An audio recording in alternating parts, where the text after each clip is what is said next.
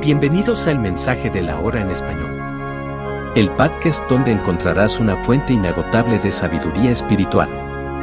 Aquí, te sumergirás en los poderosos mensajes predicados por el reconocido ministro William Marion Brannan. Cada semana, estaremos compartiendo contigo enseñanzas inspiradoras y reveladoras que desafiarán tus creencias y te llevarán a una comprensión más profunda de la palabra de Dios. Prepárate para sumergirte en un océano de verdad bíblica mientras escuchas las poderosas palabras de William Marion Branham, un siervo de Dios que dejó un legado impactante en el mundo cristiano. Aquí, encontrarás respuestas a tus preguntas más profundas, recibirás consuelo en los momentos de incertidumbre y fortaleza para enfrentar los desafíos de la vida. Te invitamos a abrir tu corazón y permitir que estas verdades transformen tu vida. Así que no pierdas más tiempo. Sintoniza cada episodio de El Mensaje de la Hora en español y prepárate para un viaje espiritual que cambiará tu vida. Adelante, escucha y deja que la voz de William Marion Brannan te guíe hacia un encuentro más profundo con Dios. El Mensaje de la Hora en español, el podcast que llevará la verdad a cada rincón de tu corazón. This message, God's Way That's Been Made for Us by Brother William Marion Branham, was delivered in September 1952 at the Branham Tabernacle, Jeffersonville, Indiana, USA. El mensaje, el camino de Dios que ha sido hecho para nosotros, fue predicado originalmente en inglés por el hermano William Marion Branham en septiembre de 1952 en el tabernáculo Branham de Jeffersonville, Indiana, Estados Unidos de Norteamérica.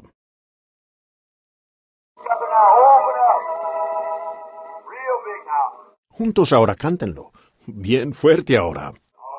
Sublime gracia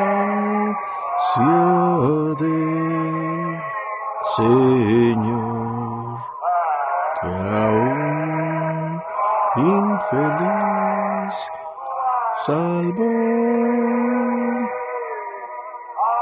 perdido,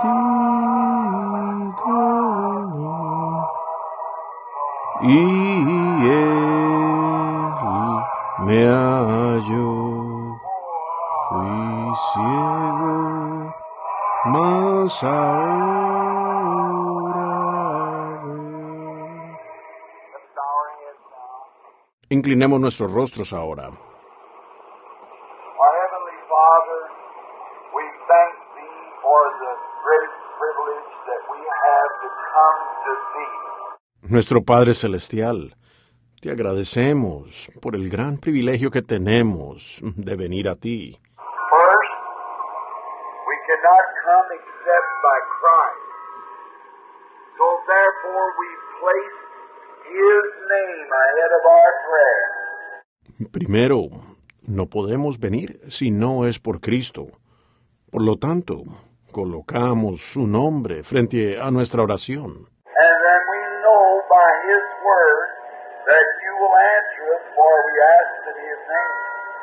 Y entonces sabemos por su palabra que tú la responderás porque pedimos en su nombre.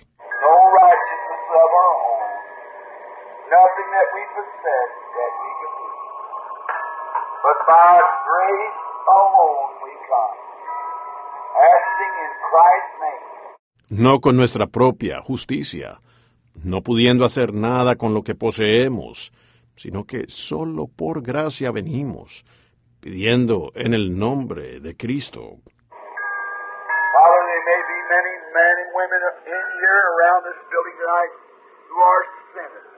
Padre, es posible que haya muchos hombres y mujeres aquí, alrededor de este edificio esta noche, que son pecadores.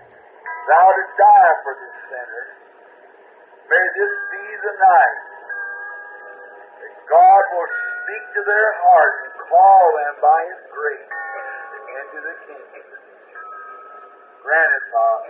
Tú moriste por el pecador.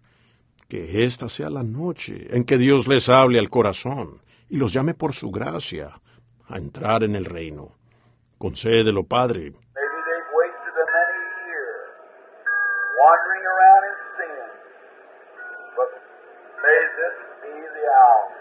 Quizás han desperdiciado muchos años vagando en el pecado, pero que esta sea la hora. Thank you, Lord, for Billy Gracias, Señor, por Billy Paul esta noche.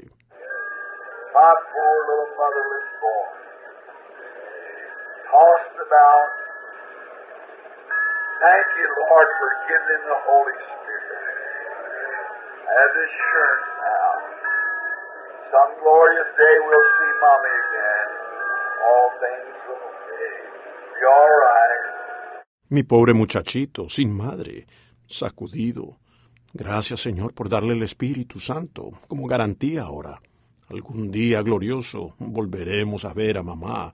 Todo está bien, va a estar bien. Oh God, let the angels let her know today. Oh, Dios, permite que los ángeles se lo hagan saber hoy. cried so in her death that they served God. Someday Billy Paul would be a man and receive the Holy Ghost. Hey, prayers are answered. Así clamó ella al morir que sirviera a Dios. Algún día Billy Paul será un hombre y recibirá el Espíritu Santo. Las oraciones han sido respondidas.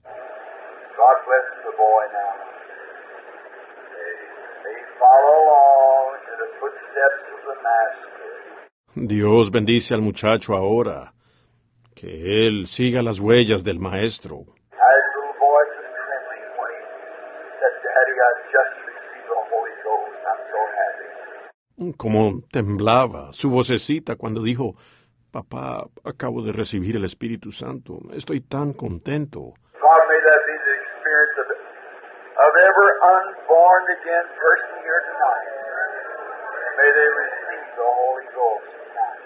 Dios, que esa sea la experiencia de, de cada persona no nacida de nuevo aquí esta noche. Que ellos puedan recibir el Espíritu Santo esta noche. We did any sin, forgive us, Lord. Heal the sick, bind up the broken heart.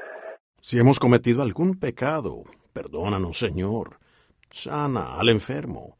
Venda a los quebrantados de corazón. And now, Lord, I don't even know where to start to speak tonight, but Thou wilt provide. I believe Thee, and I ask that You'll give us something that would help the people while we ask it in His name. Amen. Y ahora, Señor, no sé ni por dónde empezar para hablar esta noche, pero tú proveerás. Te creo y te pido que nos des algo que ayude al pueblo, porque lo pedimos en su nombre.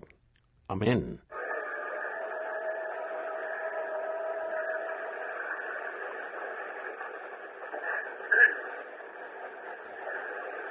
Just for a little scripture reading here in Isaiah 35, I wish to read because my words will fail.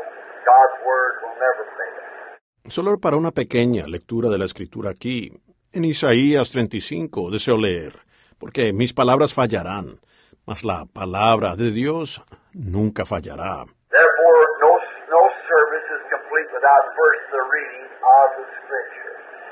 Por lo tanto, ningún, ningún servicio está completo sin la lectura de la escritura primero. The wilderness and solitary places shall be glad for them, and the desert shall rejoice and blossom as a rose. Se alegrarán el desierto, la soledad. El yermo se gozará y florecerá como la rosa.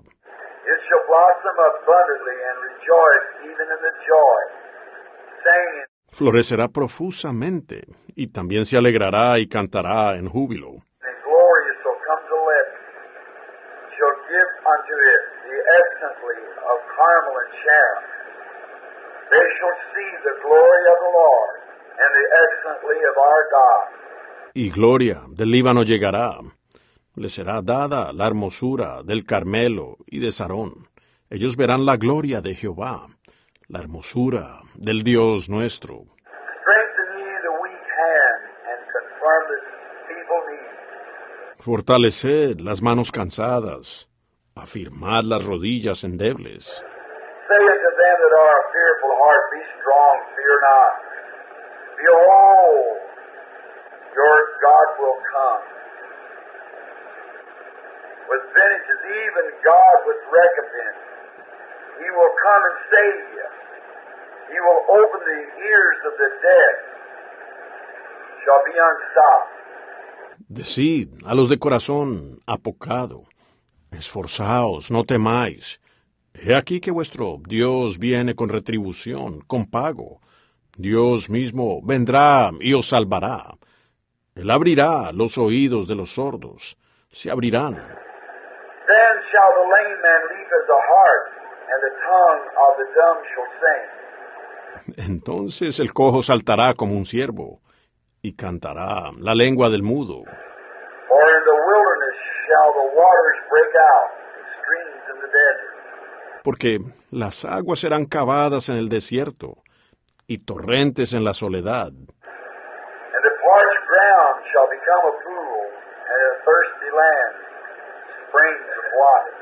El lugar seco se convertirá en estanque y el sequedal en manaderos de aguas. And the habitation of dragons where each lake shall be grass and reeds and rushes.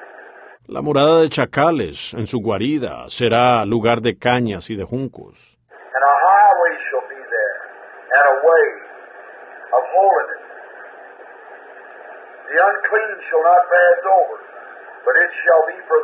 Y habrá allí calzada y camino de santidad.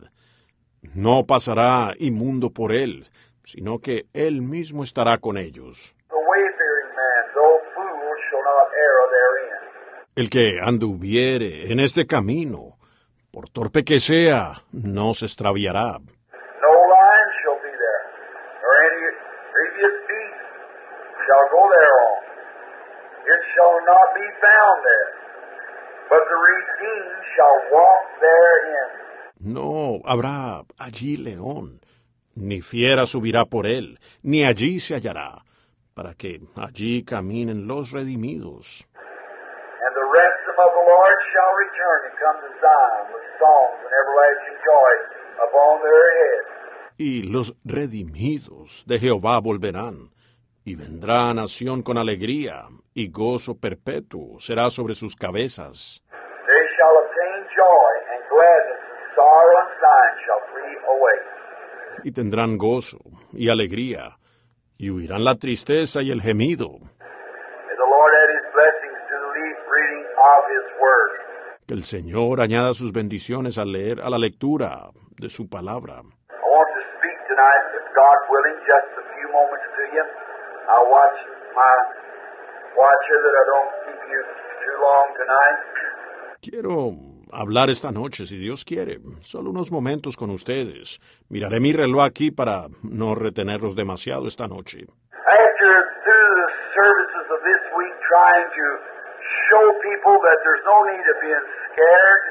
Después de concluir los servicios de esta semana, quise mostrarle al pueblo que no hay necesidad de tener miedo. the worst thing the devil can put up on you is fear. La peor cosa que el diablo puede poner en usted es el miedo. If you even had a cancer and didn't fear and believe God would heal you, you wouldn't be in too bad a shape. God take care of that. Aún si usted tuviera un cáncer y no temiera y creyera que Dios le sanaría, no estaría en tan mal estado. Dios se encarga de eso. If you were sick, whatever it is, if you didn't fear. So fear is one of the worst things that Satan can place upon the person. Aún estando enfermo, sea lo que sea, si usted no temiera. Así que el miedo es una de las peores cosas que Satanás puede poner sobre la persona. Now, this week tried to prove by the scripture that the man that's born again of the kingdom of God has nothing to fear. You're absolutely safely secure in Jesus Christ. Ahora, esta semana he tratado de probar por la escritura que el hombre que ha nacido de nuevo del reino de Dios no tiene nada que temer. Usted está absolutamente seguro, a salvo en Jesucristo.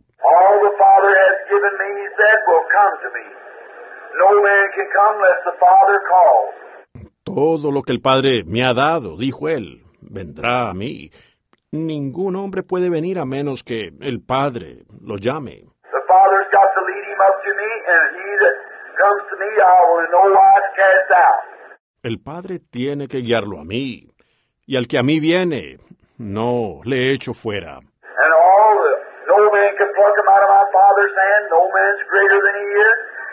Y todos los... Nadie puede arrebatarlos de la mano de mi Padre. Nadie es mayor que Él. He that heareth my words and believeth on him that sent me hath everlasting life, shall not come into condemnation, but pass from life, from death unto life. El que oye mis palabras y cree al que me envió, tiene vida eterna y no vendrá a condenación, mas ha pasado de vida, de muerte a vida.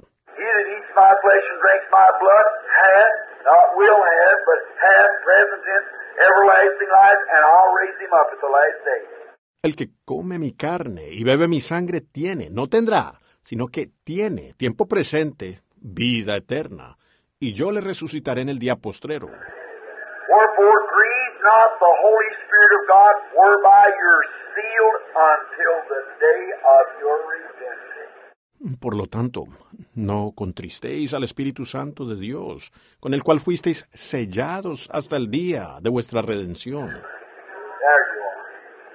Sealed away until the day of your redemption. Allí lo tienen, sellados hasta el día de vuestra redención. Not just from one revival to another, but till the day of your redemption. No simplemente de un avivamiento a otro, sino hasta el día de vuestra redención. Vaya, cómo vino el Espíritu Santo esta mañana y nos bendijo con eso. Kept us here till 1.30 this morning from about 9.30. How he blessed us. Nos mantuvo aquí hasta la una y media, esta mañana, como desde las nueve y media. Cuánto nos bendijo Él. Now tonight, I want to speak on, oh, Isaiah said here, there shall be a highway and a way of holiness. Ahora, esta noche quiero hablar sobre un... Isaías dijo aquí, habrá calzada y un camino de santidad. Now I want to speak on God's way. God's way that's been made for us. Ahora, quiero hablar sobre el camino de Dios. El camino de Dios que ha sido hecho para nosotros. Now, if I was going to New York City, the best thing for me to do is not try to find geographically how I'm situated and take off north. Ahora, si yo me dirigiera a la ciudad de Nueva York, lo mejor que podría hacer no es tratar de hallar geográficamente cómo estoy ubicado y salir hacia el norte,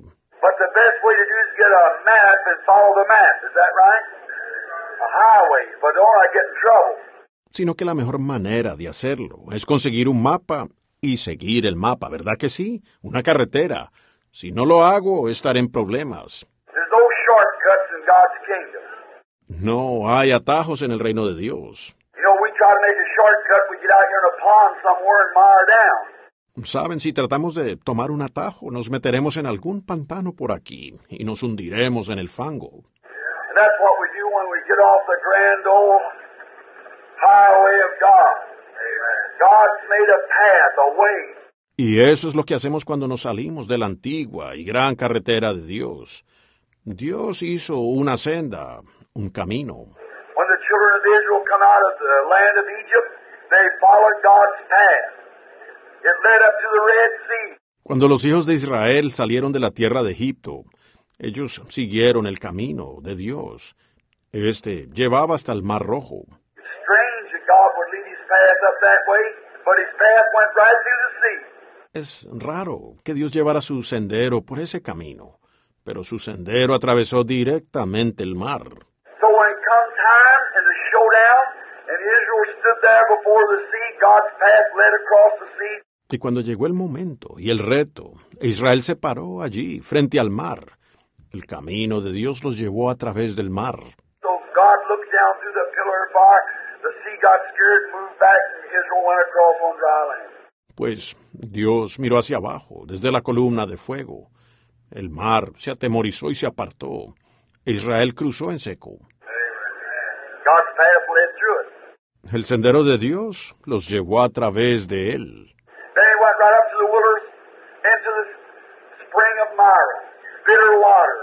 Luego, él llegó directamente al desierto, al manantial de Mara, agua amarga.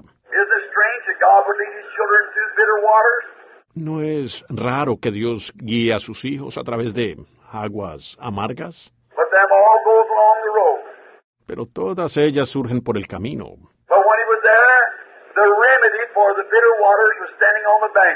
Pero cuando él estaba allí, el remedio para las aguas amargas estaba parado en la orilla.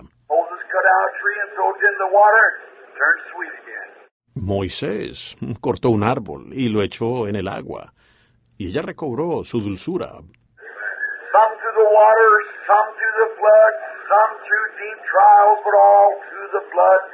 A veces por las aguas, a veces por el diluvio, a veces por terribles pruebas, pero siempre a través de la sangre.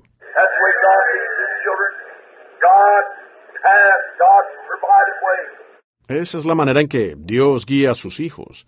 El sendero de Dios, el camino provisto por Dios.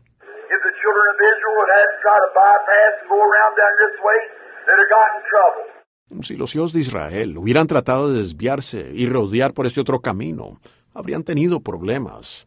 They had to follow the cloud of fire, the pillar of fire that led them. They followed that. Ellos tenían que seguir la nube de fuego, la columna de fuego que los guiaba. Eso es lo que ellos seguían. And if the church tonight will only follow the pillar of fire, the Holy Spirit, you'll make Canaan as sure as anything. Y si la iglesia esta noche solo siguiera la columna de fuego, el Espíritu Santo, ustedes de seguro llegarían a Canaán. Dios tiene un camino, un camino provisto.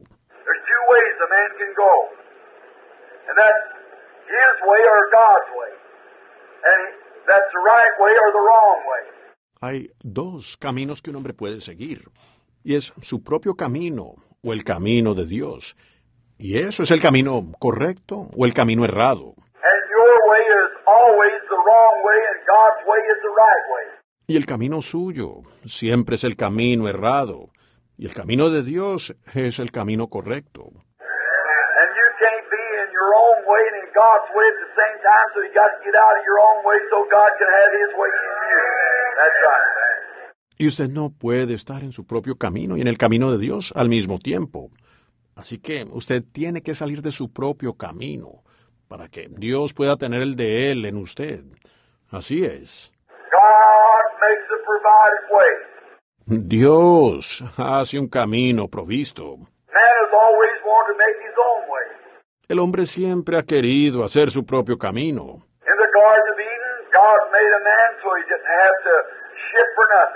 En el jardín del Edén, Dios hizo un hombre que no tuviera que desviarse por nada.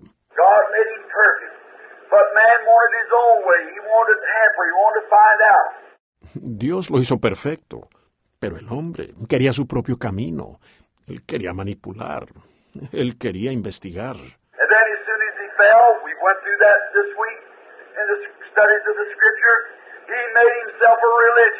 Y entonces, tan pronto como él cayó, ya vimos eso esta semana en los estudios de la Escritura. Él mismo se hizo una religión.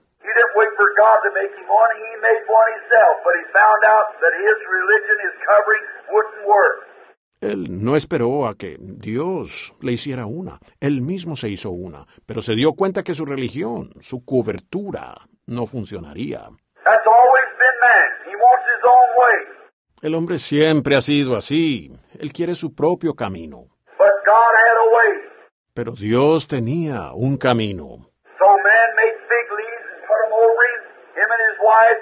But when he come down to face God, he found out that wouldn't work. Así que el hombre tomó hojas de higuera y se cubrió con ellas, él y su mujer.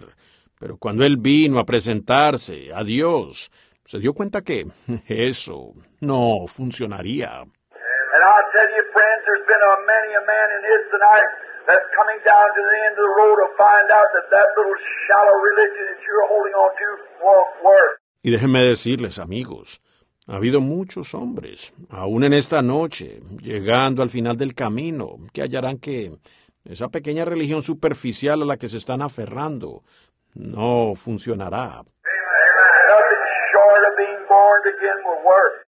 Solo nacer de nuevo funcionará.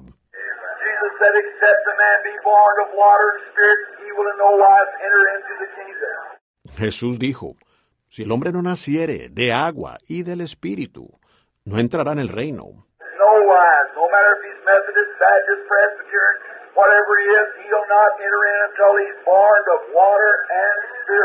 No hay manera. No importa si es metodista, bautista, presbiteriano, lo que sea que él sea, no entrará hasta que nazca del agua y del Espíritu. Born means he's changed. He has to die before he can be born. Nacer significa que él es cambiado. Él tiene que morir antes de poder nacer.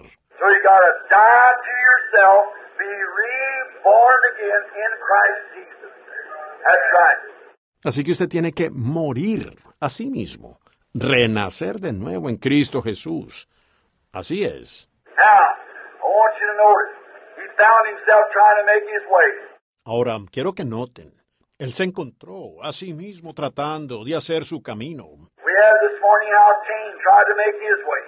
Esta mañana vimos cómo Caín trató de hacer su camino.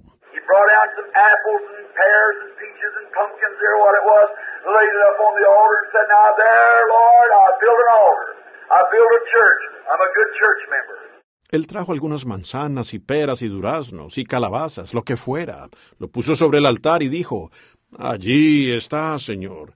Ya construí un altar, construí una iglesia. Soy un buen miembro de iglesia. See? I go to church every day. I come here, build the altar. I put the sacrifice up on it. Now I'm going to kneel down and pray. Ven, voy a la iglesia todos los días, vengo aquí, construyo el altar, pongo el sacrificio allí encima. Ahora voy a arrodillarme y orar. And now, Lord, I want you to receive me. But God refused him. Y ahora, Señor, quiero que tú me recibas. Pero Dios lo rechazó.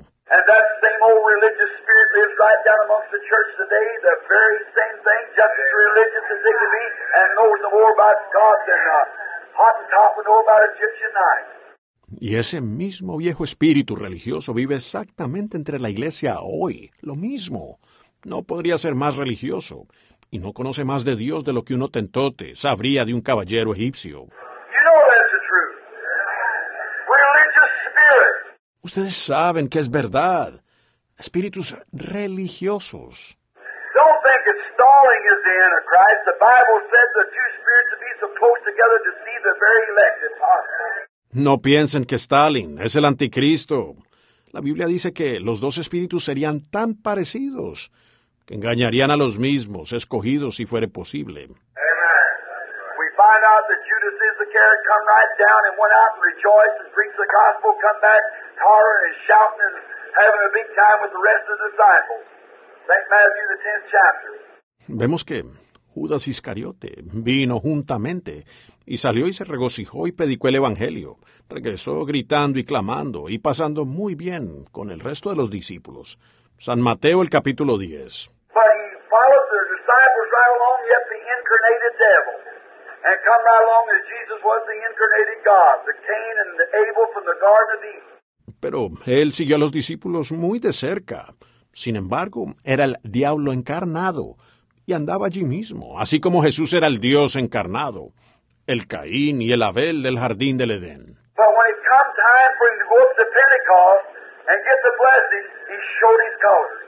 Pero cuando llegó el momento de subir a Pentecostés y recibir la bendición, él mostró su color. And when you go talking about being born again, receiving the baptism of the Holy Ghost, nine times out of every ten, them spirits will show their colors what they are. Y cuando uno comienza a hablar acerca de nacer de nuevo, recibir el bautismo del Espíritu Santo, nueve de cada diez veces, esos espíritus mostrarán sus colores, lo que ellos son.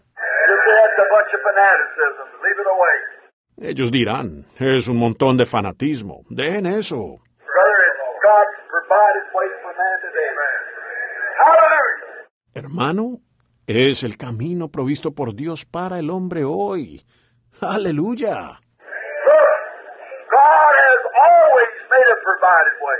Miren, Dios siempre ha hecho un camino provisto.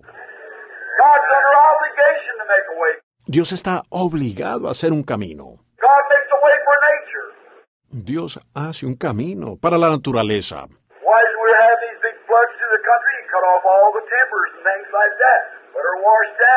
¿Por qué tenemos estas grandes inundaciones a través del país? Porque cortamos todos los árboles y cosas así, permitiendo que el agua arrase. You build up a dam down here, build up the riverbed. There you go. The water, you interfere with nature. Ustedes construyen una represa aquí abajo y llenan el cauce del río. Allí se va el agua. Ustedes interfieren con la naturaleza. God had a way. That's what causes the flood. Dios tenía un camino provisto. Eso es lo que causa la inundación. Anything that man tampers into that God has made perfect, then you imperfect it. That's right. Todo lo que el hombre manipula, que Dios ha hecho perfecto, vienen ustedes y lo hacen imperfecto. Así es. Now, just like, for instance, like the, the ducks. I actually watch the ducks of seasons when I go hunting up in the mountains. Ahora como, por ejemplo, como los, los patos. Me gusta mirar los patos en las temporadas en que voy a cazar arriba, en la montaña. I'd be up there in the fall of the year. Well, there the ducks all come out of Louisiana and down there, down to the swamps and go up north, and they settle down, make a nest, and raise their little ducklings. Iba allá arriba en la época de otoño. Bien, allá todos los patos vienen de Luisiana y de por allá abajo y de los pantanos. Y suben al norte y se asientan, hacen un nido y crían a sus patitos.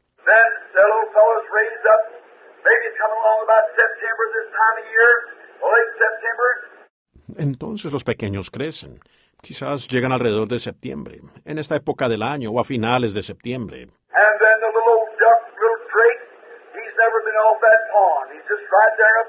Y entonces el patito, el machito, nunca más ha salido de ese estanque. Solo ha estado allí en el estanque.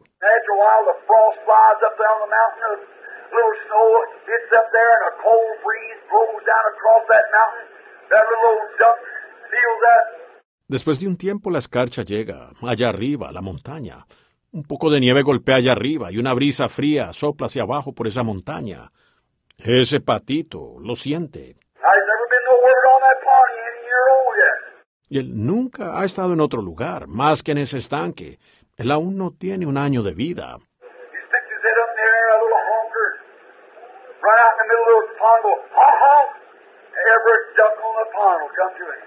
Él levanta su cabeza en el aire, ese piquito, y corre por el medio del estanque haciendo honk, honk, honk. Todos los patos en el estanque se acercarán a él. Every duck on the pond knows that he's a born leader. Todos los patos del estanque saben que él nació un líder.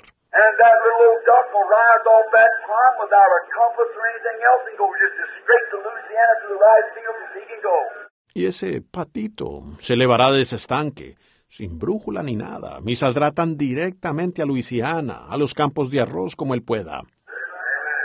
Looks like Christians ought to have duck sense anyhow, doesn't it? Right. Right. Parece que los cristianos deberían tener el sentido de pato, ¿no es así? Así es, correcto.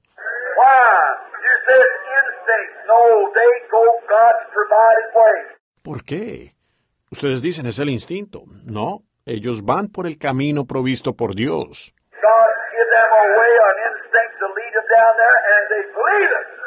Dios les da un camino, un instinto para llevarlos allá abajo. Y ellos lo creen.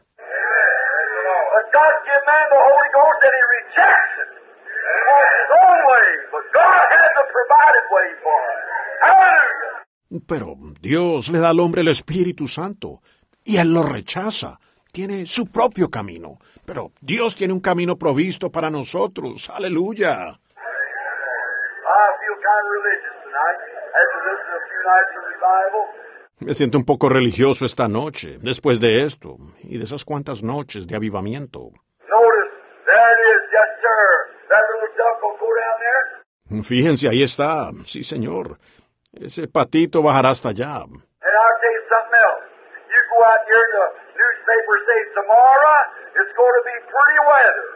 Y les diré algo más.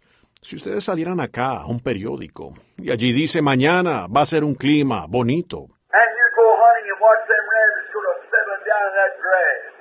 Don't you been read that newspaper? Y salieran a cazar y vieran cómo esos conejos se acomodan en esa hierba, No le presten atención a esos periódicos. Uh.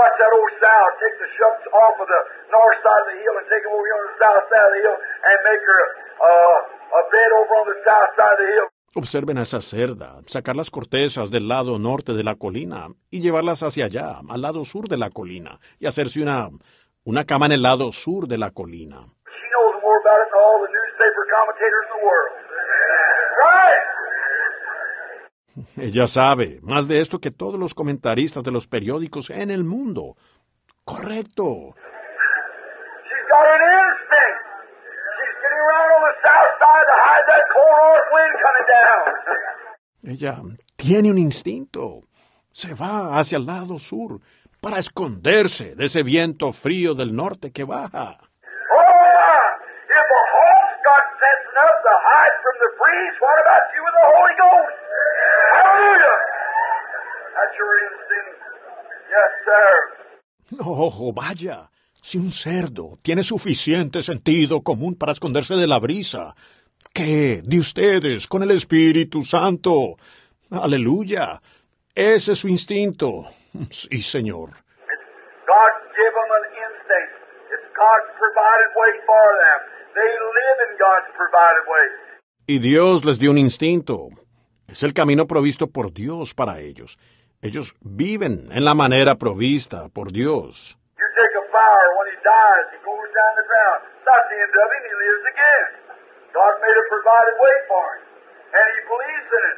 Usted toma una flor. Cuando muere y cae en la tierra. No es su fin. Vuelve a vivir. Dios hizo un camino provisto para ella. Y ella cree en eso. God always has made a provided way. Dios siempre ha hecho un camino provisto.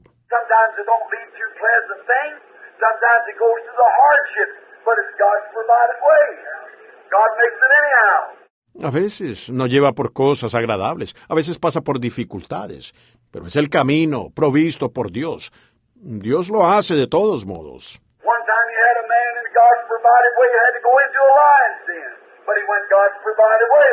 Una vez él tuvo un hombre en el camino provisto por Dios, el cual tuvo que entrar en un foso de leones, pero él fue en el camino provisto por Dios.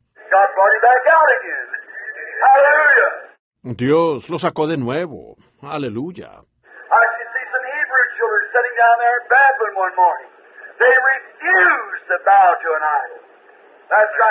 Puedo ver a unos jóvenes hebreos sentados allá en Babilonia una mañana. Se negaron a inclinarse ante un ídolo. Así es.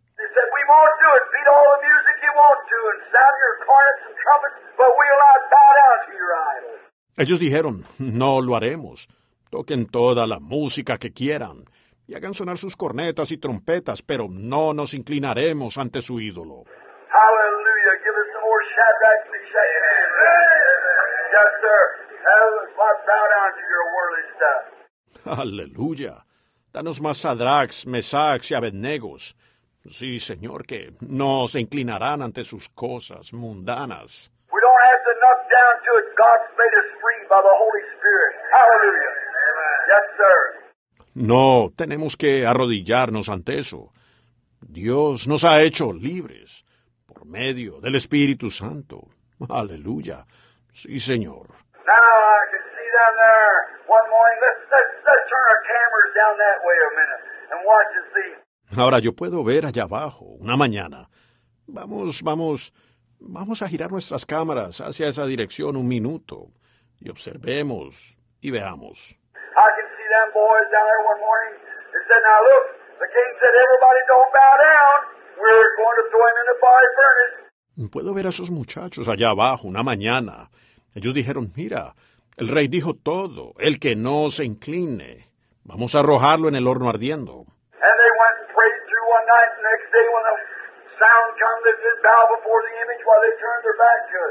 Y ellos fueron y entraron en oración una noche. Al día siguiente, cuando llegó el sonido para que se inclinaran ante la imagen, pues le dieron la espalda.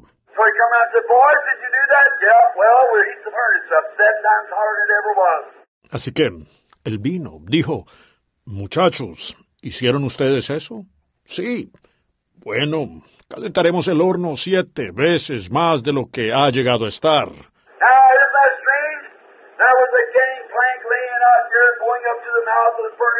Ahora, ¿no es extraño? Había una rampa colocada aquí que subía hasta la boca del horno. Todo Babilonia estaba rojo esa mañana el fuego rugiendo.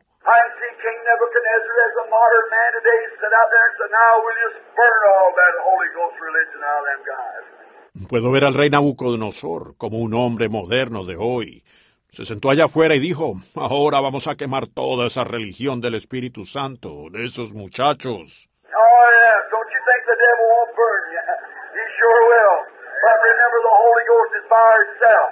Oh, sí. No piensen que el diablo no los quemará.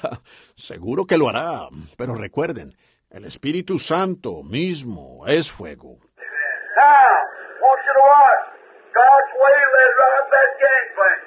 Ahora, quiero que observen.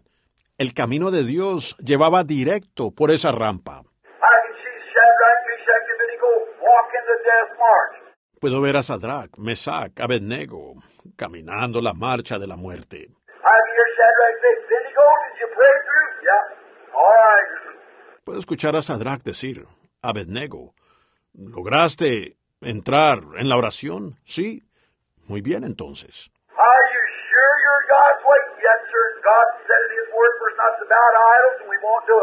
¿Estás seguro que estás en el camino de Dios? Sí, Señor. Y Dios dijo en su palabra que no nos inclináramos ante los ídolos. Y no lo haremos. God is able to deliver us this furnace, but if you don't, what of it? Dios puede librarnos de este horno ardiendo. Pero si Él no lo hace, ¿qué importa? No vamos a inclinarnos. Vamos a ir por el camino provisto por Dios. I hear somebody say, Are you sure you got His provided way? Yes. Hallelujah. Puede escuchar a alguien decir, ¿están seguros de que tienen su manera provista? Sí. Aleluya. Some say, Well, don't you think all them people possible could be right instead of you? No, sir. The Bible said so, and we're staying with it. Algunos dirían, bueno, pero ¿no piensan que todas esas personas eh, posiblemente podrían tener razón y ustedes no? No, señor. La Biblia sí lo dice y nosotros nos quedamos con ella.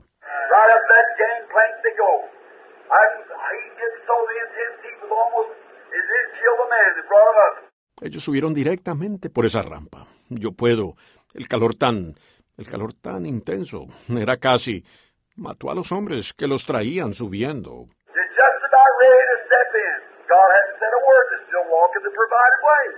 Estaban a punto de entrar. Dios no había dicho una palabra.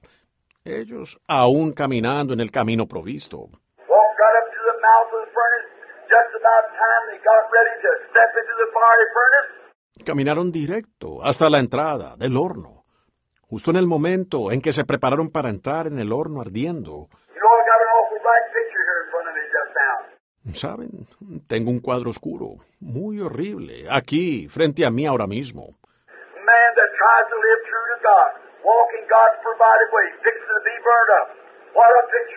Hombres que se esfuerzan por vivir fieles a Dios, caminan en el camino provisto por Dios, a punto de ser quemados. ¡Qué cuadro! Notice, all the time there's something going on down here, there's something going on up there at the same time. Fíjense, cada vez que hay algo sucediendo aquí abajo, hay algo que sucede allá arriba al mismo tiempo. Vamos a mirar allá arriba un poco y ver qué está sucediendo. Puedo verlo a él de pie allí y sus ropas principescas rodeándole. Aleluya. I can see the first thing coming from the right, a great big angel called Michael. Puedo ver rápidamente, viniendo de la derecha, un gran y tremendo ángel llamado Miguel. They got one up there. You know that? Tienen uno allá arriba. ¿Lo sabían?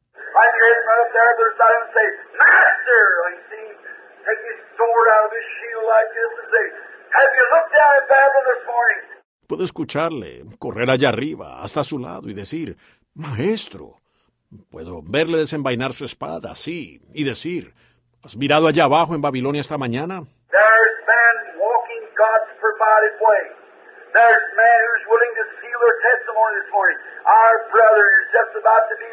Hay hombres caminando en el camino, provisto por Dios.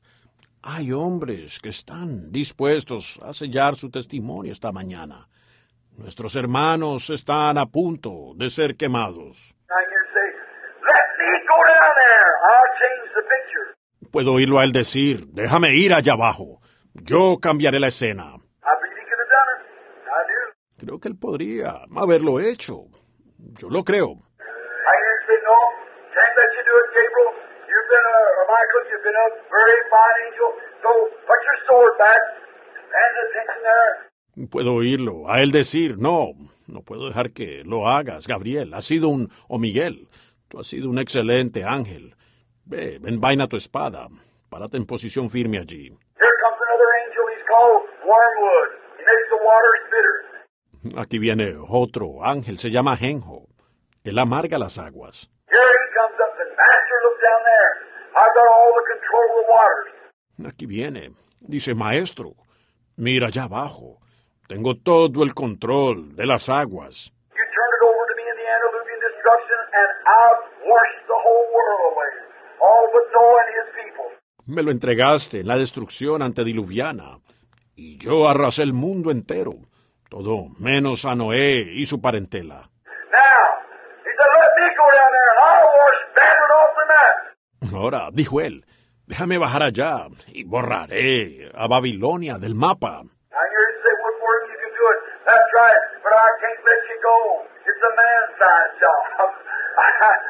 Puedo oírlo al decir a Genjo, eres capaz de hacerlo, así es, pero yo no puedo permitirte ir. Este es un trabajo tamaño de hombre. oh.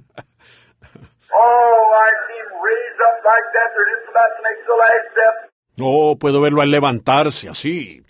Ellos están a punto de dar el último paso.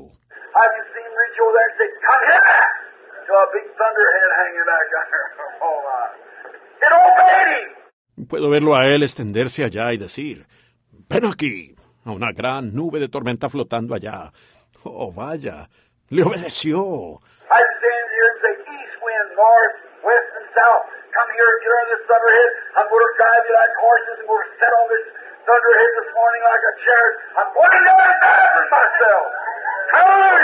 Puedo verlo, oírle a él decir, viento del este, del norte, del oeste y del sur, vengan aquí y carguen esta nube de tormenta. Voy a conducirlos como caballos.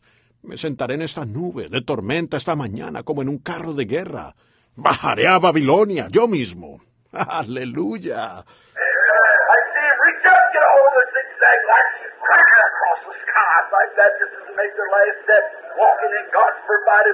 Puedo verlo a él extenderse y agarrar un relámpago en forma de zigzag y hacerlo tronar por los cielos así, justo cuando ellos daban el último paso, al caminar en el camino provisto por Dios.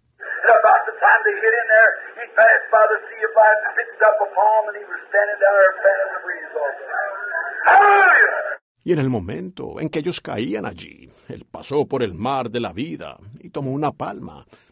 Y él se paró allí abajo abanicando una brisa sobre ellos. ¡Aleluya!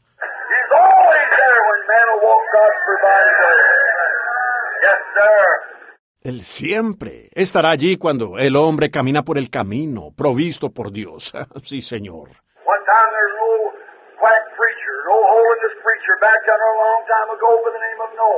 Una vez hubo un viejo predicador loco, un viejo predicador de la santidad allá atrás, hace mucho tiempo, con el nombre de Noé. Él dijo, saben, va a llover, vendrá una tormenta.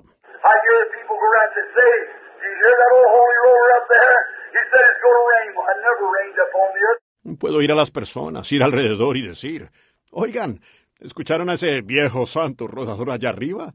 Dijo que va a llover. Pues nunca ha llovido sobre la tierra.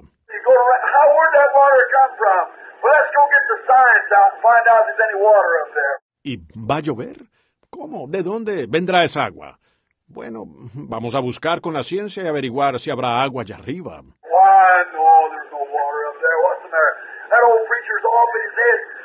Pues no, no hay agua allá arriba. ¿Qué es lo que sucede? Ese viejo predicador ha perdido la razón. But God said so. Pero Dios lo dijo.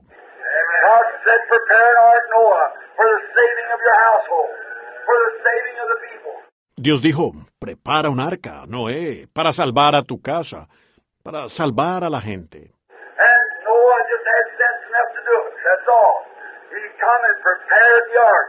Y Noé tuvo suficiente sentido común para hacerlo.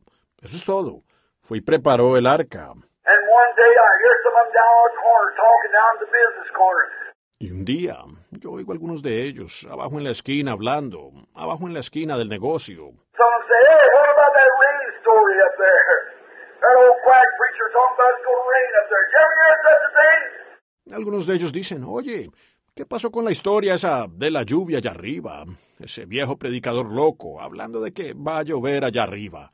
¿Alguna vez oyeron hablar de tal cosa? And he thinks he's in God's provided way. He was. Amen. Y él piensa que está en el camino provisto por Dios. Él lo estaba. Amén. Cuando menos pensaron, vino un trueno y un relámpago.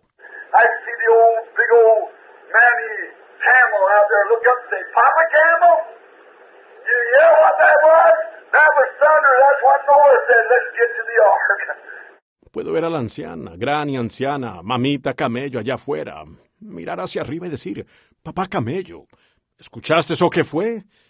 Eso fue un trueno. Eso es lo que dijo Noé. Vayamos al arca.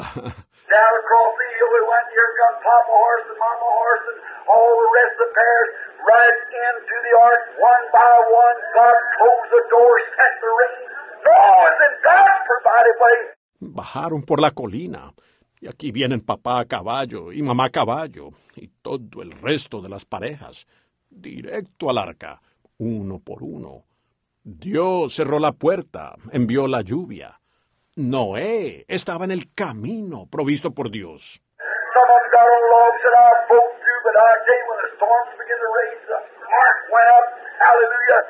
Algunos de ellos se subieron a los troncos y dijeron, yo flotaré. Pero déjenme decirles que cuando las tormentas comenzaron a arrasar, el arca subió. Aleluya. ¿Por qué? Ellos estaban en el camino provisto por Dios.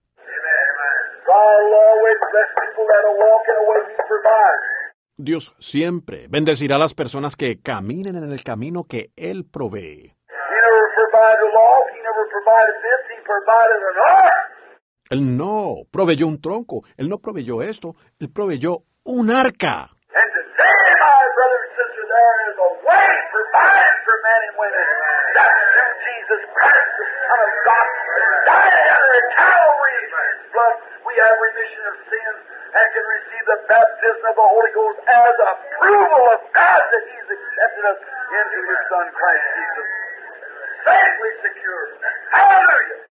Y hoy, mi hermano y hermana, hay un camino provisto para hombres y mujeres. Y es por medio de Jesucristo, el Hijo de Dios, quien murió allá en el Calvario. Y por medio de su sangre tenemos remisión de pecados y podemos recibir el bautismo del Espíritu Santo como aprobación de Dios que Él nos ha aceptado en su Hijo, Cristo Jesús. A salvo, seguros. Aleluya. They'll call me Holy Roller anyhow, so you might as well get started now. All right, I feel pretty good. Me van a llamar Santo Rodador de todos modos, así que aprovechen y empiecen ahora. Muy bien, me siento muy bien.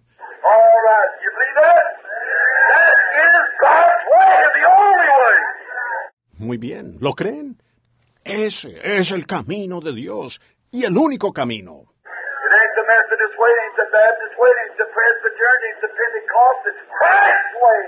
No es el camino metodista, no es el camino bautista, no es el presbiteriano, no es el pentecostal. Es el camino de Cristo.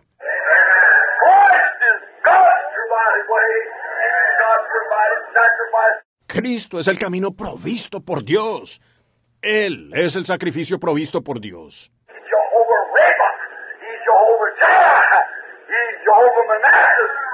Él es Jehová Rafa, Él es Jehová Jireh, Él es Jehová Manasés. When Abraham offered up Isaac, he called the place Jehovah Jireh, the Lord will provide himself a sacrifice. Cuando Abraham ofreció a Isaac, él llamó el lugar allí Jehová Jireh. El Señor mismo se proveerá un sacrificio.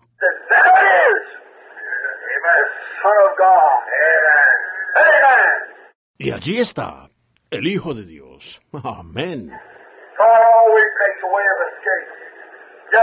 Dios siempre hace una vía de escape. Sí, Señor. Había una vez un anciano predicador allá abajo predicando, llamado Eliseo.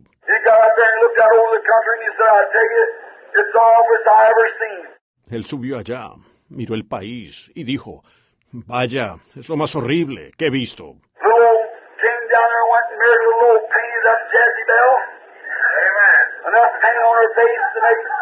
Ese vil rey fue allá y se casó con una vil Jezabel pintada, con suficiente pintura en su cara para ser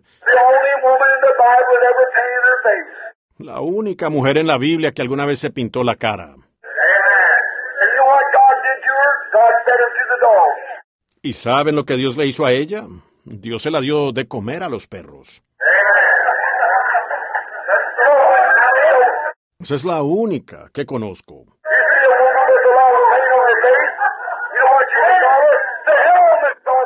That's what she is. God's dog. Si ven a una mujer con mucha pintura en la cara, ¿saben cómo pueden decirle? Díganle, hola señorita comida para perros. Eso es lo que es, como carne para perros.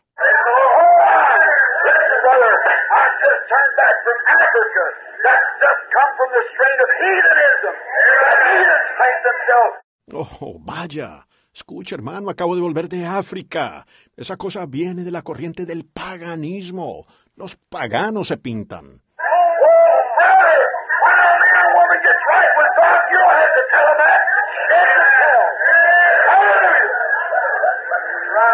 No, hermano. Cuando un hombre o una mujer se pone a cuentas con Dios, usted no tiene que decirles eso. Se avergüenzan ellos mismos. Aleluya. Así es.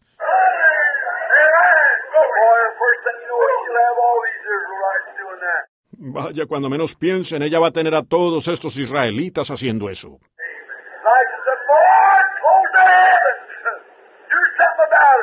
Elías dijo, Señor, cierra los cielos. Haz algo al respecto. Dios habló y dijo, bueno, Elías, te diré qué hacer. Ve y habla con Acab.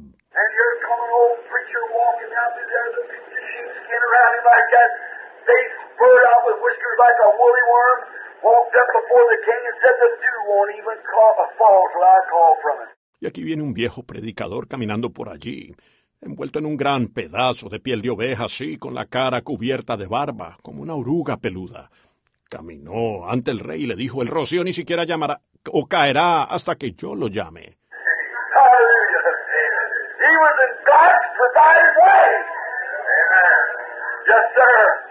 Aleluya. Él estaba en el camino provisto por Dios. Sí, señor. Oh, get away from here, you fanatic. All right, we know what we're doing. Ah, vete de aquí, fanático. Muy bien, sabemos lo que estamos haciendo. El anciano Elías dijo, Señor, ¿qué debo hacer? Tú provee el resto del camino. Yo ya hice eso. Dijo, sube allá junto al arroyo de Querid y siéntate. All right. A very bad place, but I won't sit down. You said go up there. If your path leads up there, I'll walk up there. Está bien, un lugar muy malo, pero subiré y me sentaré. Tú dijiste, ve allá arriba. Si tu sendero lleva hasta allá arriba, yo caminaré hasta allí.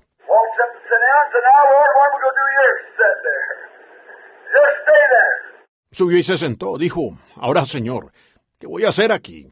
Siéntate allí, simplemente quédate allí. And the first thing you know, it began to get hungry. He said, Lord, get a little bit hungry, and here come a raven by. Y de repente comenzó a sentir hambre. Él dijo, Señor, estoy sintiendo un poco de hambre. Y aquí viene un cuervo.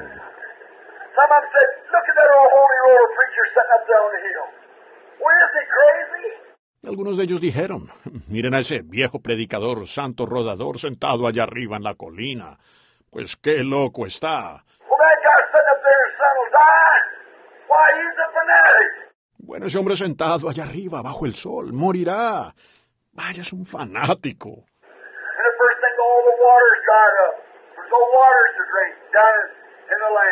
Y cuando menos pensaron, todas las aguas se secaron. No hay agua para beber allá abajo en, en la región. Pero cada vez que Elías quería beber, él solo se inclinaba en el arroyo de Querid y bebía. Then when he got hungry, here come a raven by with a sandwich in his mouth. Said, "Here you are, Elijah." Y cuando tenía hambre, aquí venía un cuervo con un emparedado en la boca. Decía, aquí tienes, Elías.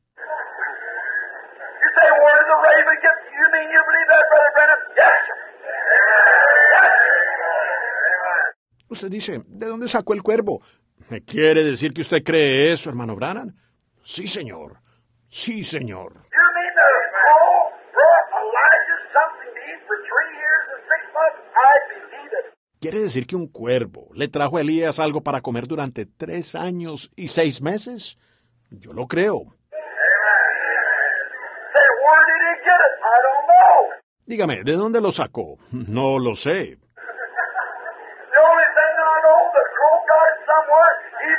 Elijah. Elijah eat it and lived three years and six months on it. That's right. I believe it. Lo único que sé es que el cuervo lo consiguió en algún lugar y se lo trajo a Elías. Elías lo comió y se sustentó de eso por tres años y seis meses. Así es. Yo lo creo. That's the same thing about you. Say, what makes you so happy? What makes you shake your arm? Así mismo es de, usted dice, que lo hace tan feliz, que le hace sacudir el brazo. I don't know. The only thing I know, Calvary paid for it. The Bible told it. The Holy Ghost told it. I got it. No lo sé. Lo único que sé es que el Calvario pagó por eso. La Biblia lo enseñó. El Espíritu Santo lo trajo y yo lo tengo. Aleluya.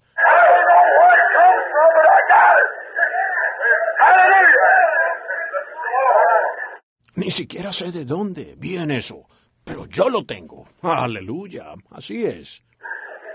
I it comes from, but it's it. Oh, my, makes your coat picture that. Sure. Hallelujah. No puedo decirles de dónde viene eso, pero llegó aquí. Oh, vaya. Eso hace que el abrigo le quede mejor a uno. Seguro. Aleluya. Don't get excited. That means praise our God. Amen. That means so be it. Oh, man, sure is. I don't know. No se alteren, eso significa alabado sea nuestro Dios. Amén. Eso significa que así sea. Oh, vaya, seguro que sí. Yo no sé.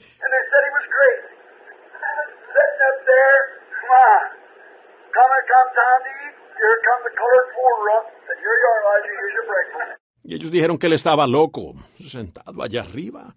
Vaya, llegó la, llegaba la hora de comer. Aquí venía el portero de color diciendo, aquí tienes Elías, aquí está tu desayuno.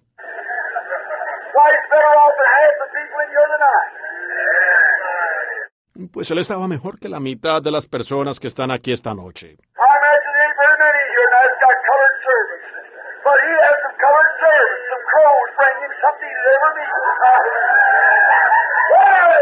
Me imagino que no hay muchos aquí esta noche que tengan sirvientes de color. Pero él tenía algunos sirvientes de color, algunos cuervos que le traían algo para comer en cada comida. Aleluya. Gloria.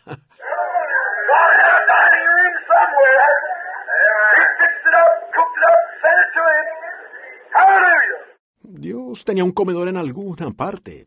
Él lo preparó, lo cocinó y se lo envió a él. Aleluya. Ese mismo Dios vive y reina hoy.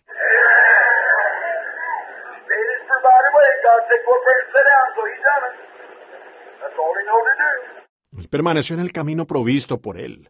Dios dijo, sube allá y siéntate. Así que él lo hizo. Eso es todo lo que él sabía hacer.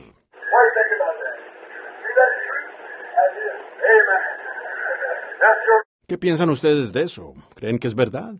Lo es. Amén. Sí, señor.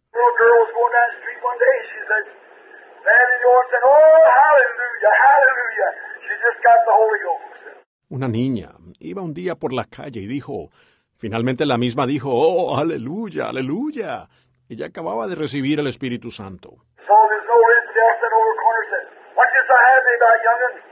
Oh, Jesus, just save me, fill me with the Holy Ghost. Said, I'm so happy. Y había un pobre incrédulo sentado en la esquina. Dijo, ¿por qué estás tan contenta, jovencita? Dijo, oh, Jesús acaba de salvarme y me ha llenado del Espíritu Santo. Dijo, estoy muy contenta.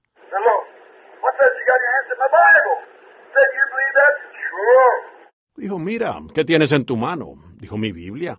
Dijo, ¿crees en ella? Seguro. Dijo, ¿crees todo lo que hay en ella? Todo en ella. Said, You believe that story about Jonah? Yes. Dijo, ¿crees en esa historia de Jonás? Sí.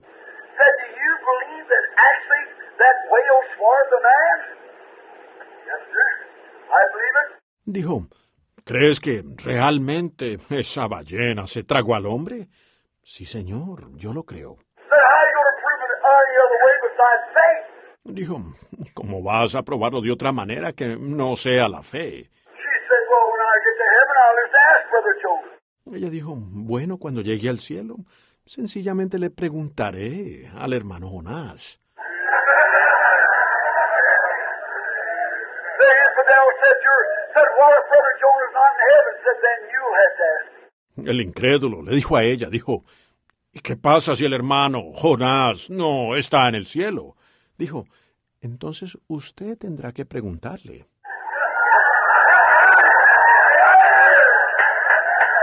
Only one place left for him, that's hell. Aleluya. Solo queda un lugar para él, y es el infierno.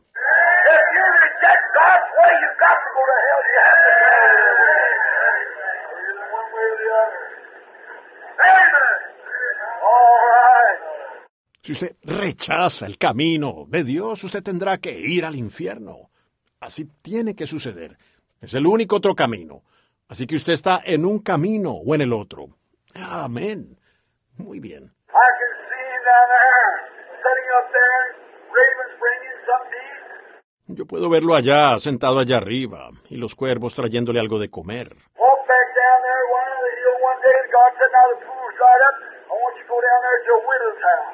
Regresó allá abajo caminando. Él bajó de la colina un día, y Dios dijo, Ahora el estanque está seco. Yo quiero que vayas allá abajo a la casa de una viuda. What a place for a preacher to go. Qué lugar para que vaya un predicador.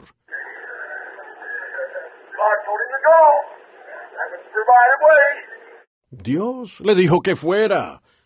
Ese era el camino provisto. Él caminó hasta allá. Y ella no era una israelita tampoco. No, no lo era.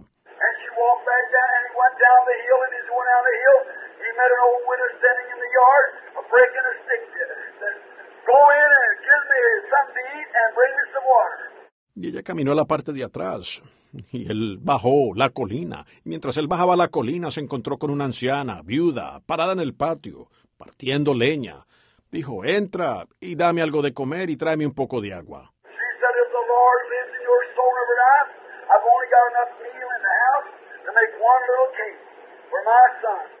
Ella dijo, vive Jehová, y tu alma nunca muera, que solo tengo suficiente harina en la casa para hacer un pequeño pan cocido para mi hijo.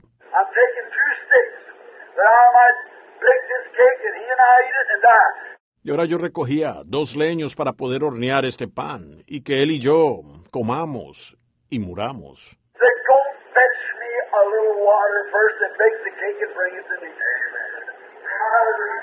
Dijo, ve a traerme un poco de agua primero, y hornea el pan y tráemelo. Aleluya. ¿Qué va a hacer ella?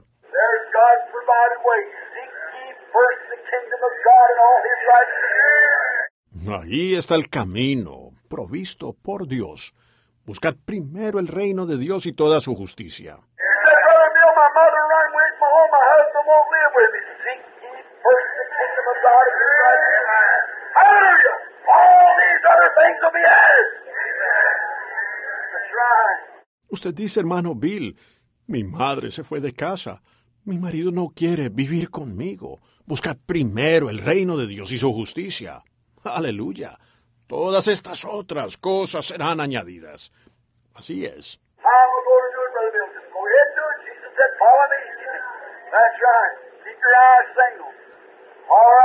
¿Cómo voy a hacerlo, hermano Bill? Solo siga adelante y hágalo. Jesús dijo, sígueme, a mí, así es.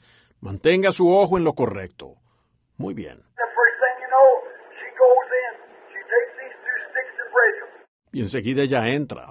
Toma estos dos leños y los parte. You know how the old Indian way of breaking the sticks? ¿Conocen ustedes la antigua forma india de partir un palo? That was the cross, of course. Eso era la cruz, por supuesto.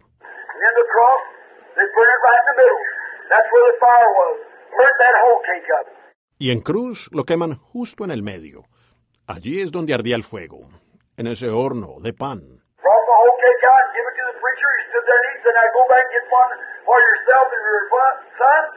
Sacó el pan y se lo dio al predicador. Y él se paró allí y comió. Dijo, ahora vuelve y haz uno para ti y para tu hijo. For thus saith the Lord, that barrel is not going to run empty, or the until the day that God sends rain on the earth. Hallelujah! Porque así dice el Señor, la tinaja no escaseará, ni la vasija se secará hasta el día en que Dios haga llover sobre la faz de la tierra. Aleluya. Because she sought the kingdom of God first, because she walked in God's provided way, God rewarded her. ¿Qué? Por cuanto ella primero buscó el reino de Dios, por cuanto ella caminó en el camino provisto por Dios, Dios la recompensó. ¿Lo creen? Sí, Señor.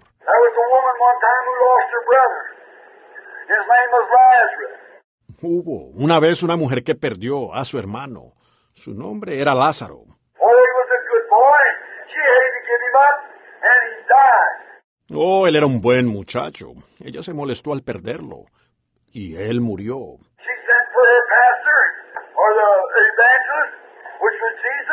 Ella envió a llamar a su pastor o al evangelista, que era Jesús.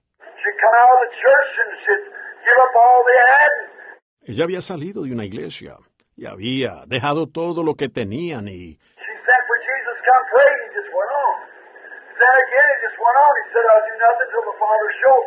ella envió a buscar a Jesús para que viniera a orar y él simplemente siguió adelante.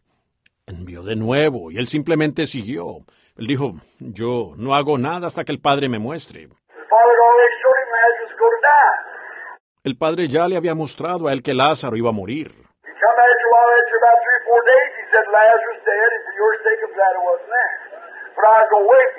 Él vino después de un tiempo, pasado unos tres o cuatro días.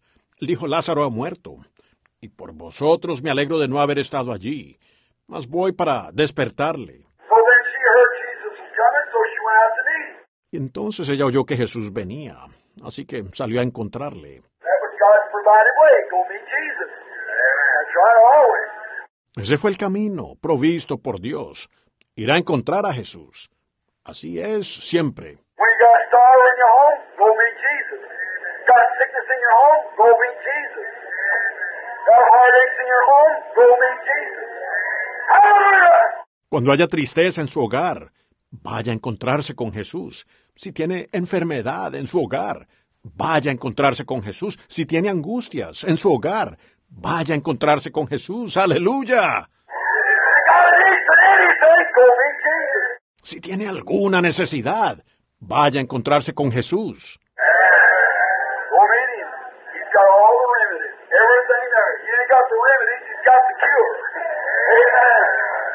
Vaya a encontrarse con Él. Él tiene todo el remedio. Todo está allí. Él no tiene el remedio, Él tiene la cura. Amén. Entonces ella fue a encontrarlo y cayó a sus pies. And she read a story one time where there was a woman way back in the Bible at a Shunammite. Y ella había leído una historia una vez, donde había una mujer por allá en la Biblia y una tsunamita. Ella estaba muy pendiente de un predicador llamado Eliseo.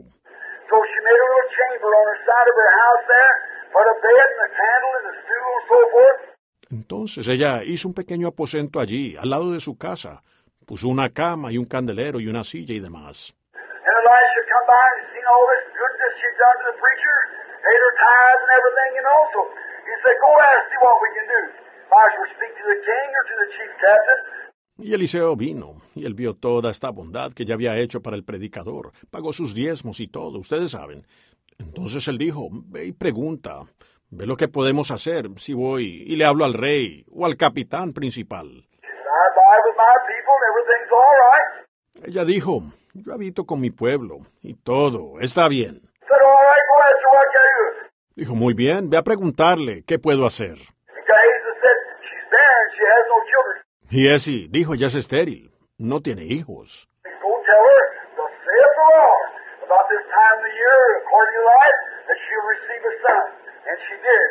Dijo, voy a decirle así, dice el Señor. Para esta época del año, por este tiempo, ella recibirá un hijo. Y ella lo recibió. The kid got to be about 11 or 12 years old. One day about noontime, he's out in the field with his daddy. If he got a sunstroke, he began to harm my head, my head. El niño llegó a tener unos 11 do- o 12 años. Un día, cerca del mediodía, él estaba en el campo con su padre. Creo que se insoló. Él comenzó a gritar, mi cabeza, mi cabeza.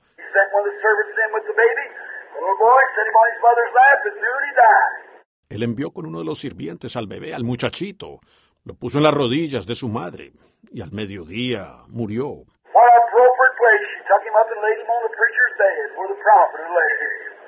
Qué lugar más apropiado.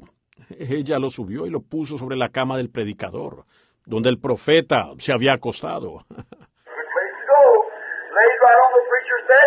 Buen lugar para ir. Lo acostó justo en la cama del predicador. She said, Saddle me a mule now and go forward and don't stop your riding until I bid you. Ella dijo, ensíllame ahora una mula y avanza. Y no te detengas hasta que yo ordene.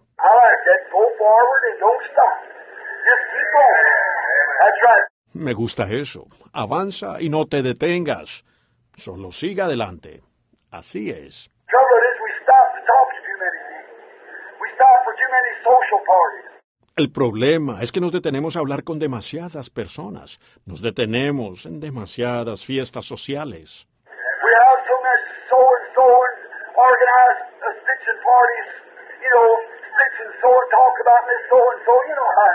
Tenemos demasiado coser y coser y organizamos fiestas de costura, ustedes saben, puntada y costura, y criticamos a la señorita fulana y mengana.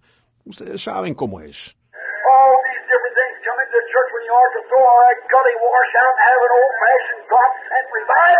Todas estas cosas diferentes entran a la iglesia, cuando deberían arrojar toda esa agua sucia y tener un avivamiento a la antigua, enviado por Dios.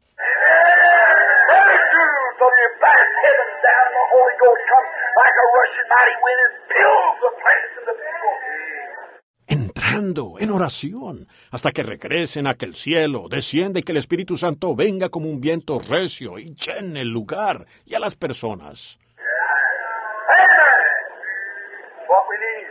Amén. Eso es lo que necesitamos. Ella dijo, no te detengas.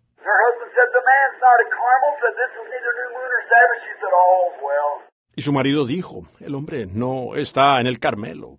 Dijo, no es nueva luna, ni día de reposo. Ella dijo, todo está bien. Ella quería llegar al profeta, así que ella salió directamente.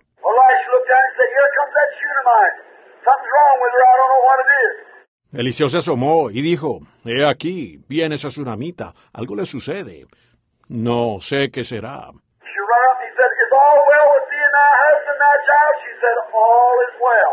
Ella subió corriendo. Y él dijo, ¿te va bien a ti y a tu marido? ¿A tu hijo? Ella dijo, todo está bien. Me gusta eso. Ella había tomado el camino provisto por Dios. Dijo, todo está bien ahora. Y entonces ella comenzó a revelarlo.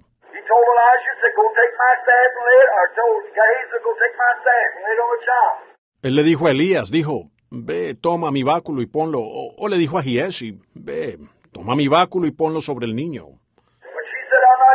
You. Pero ella dijo, no voy a dejarte.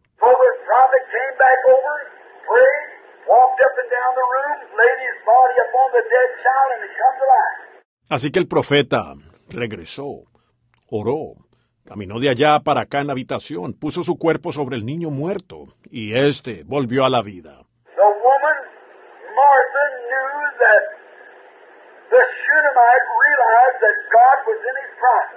La mujer, Marta, sabía que la tsunamita se había dado cuenta de que Dios estaba en su profeta. Y si Dios estaba en su profeta, sin duda Dios estaba en su hijo. So if she could get to Jesus, she'd have the remedy. Así que si ella podía llegar a Jesús, tendría el remedio.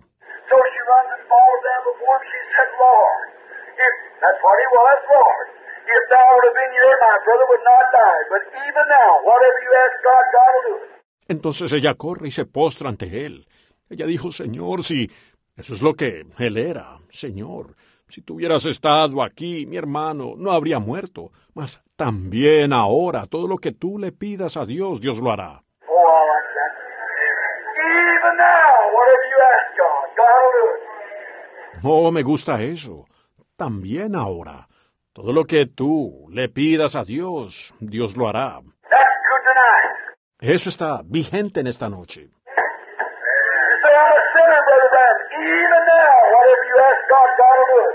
Usted dice, yo soy un pecador, hermano Branham. También ahora, todo lo que usted le pida a Dios, Dios lo hará. Have mercy on me, a sinner, he'll do it. Ten misericordia de mí, pecador, y Él lo hará.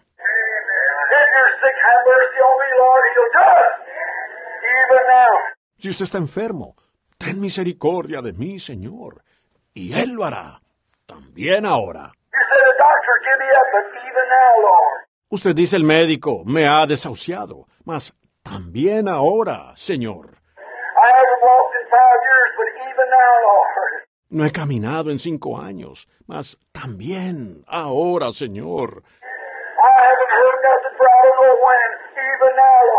No he podido ir, no sé desde cuándo, mas también ahora, Señor.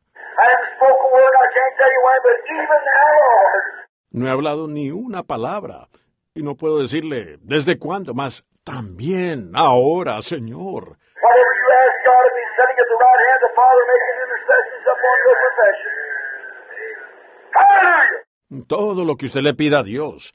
Y Él está sentado a la diestra del Padre, intercediendo sobre su confesión. Aleluya.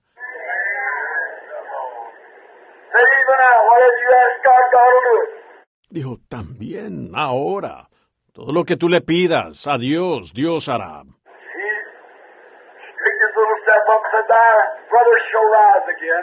Él enderezó su pequeño ser y dijo, tu hermano resucitará.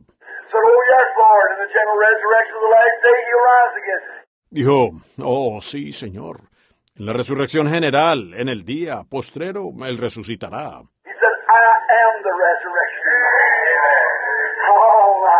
Él dijo, yo soy la resurrección y la vida. Oh, vaya.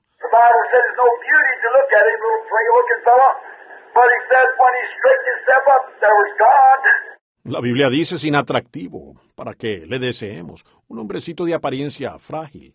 Pero él dijo, cuando él se enderezó, allí estaba Dios.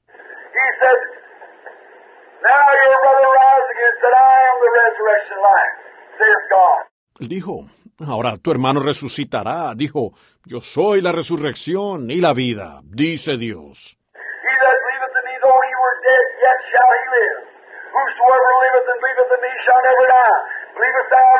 El que en mí cree, aunque esté muerto, vivirá. Todo aquel que vive y cree en mí no morirá eternamente. ¿Crees esto? He said, Yes, Lord. I believe that you are the Son of God which should come into the world. Ella dijo, sí, Señor, yo he creído que tú eres el Hijo de Dios, que has venido al mundo. Dijo, ¿dónde lo habéis puesto? Here he starts to the grave. Jesus wept. Aquí va él al sepulcro. Jesús lloró.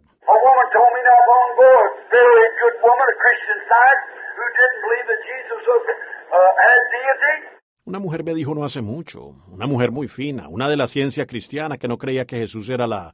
tenía la deidad. Uh.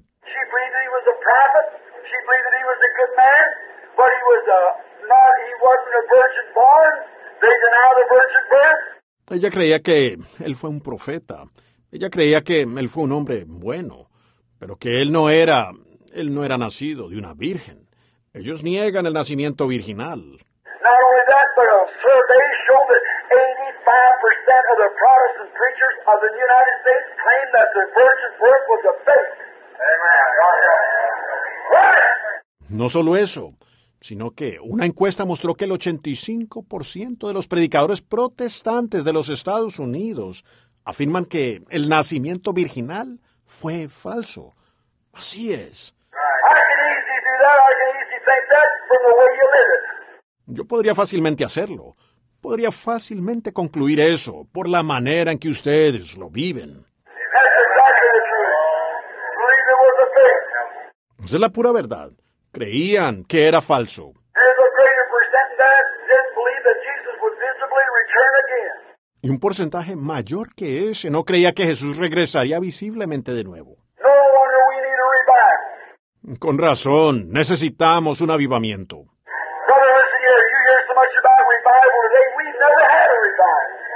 Hermano, escuche esto. Uno escucha tanto sobre el avivamiento hoy en día. No hemos tenido un avivamiento. Amen. I followed up another man here not long ago where he talked about a lot of this. Said he went to one city and they had 5,000 conversions. Yo hice seguimiento a otro hombre aquí no hace mucho, donde hablan mucho de esto. Dijo que él fue a una ciudad y tuvo cinco mil conversiones. We followed right behind it, not me, a group of ministers that took the cars and followed them back again. And in 30 days' time, they couldn't find 30 that claimed to be saved. Hicimos un seguimiento inmediatamente, no yo, un grupo de ministros, y tomaron las tarjetas y les hicieron seguimiento de nuevo. Y en un lapso de 30 días no pudieron encontrar 30 que declararan ser salvos.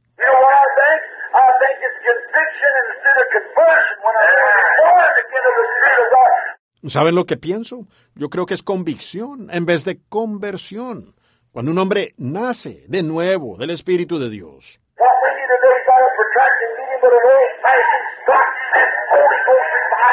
Lo que necesitamos hoy en día no es una reunión prolongada, sino un avivamiento a la antigua, enviado por Dios, el Espíritu Santo.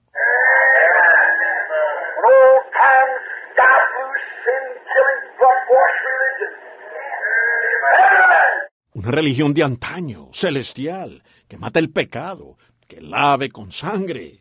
Amén. Makes you take them tar back and. That's right. Les hace devolver esas herramientas de llantas y que se arrepientan. Así es.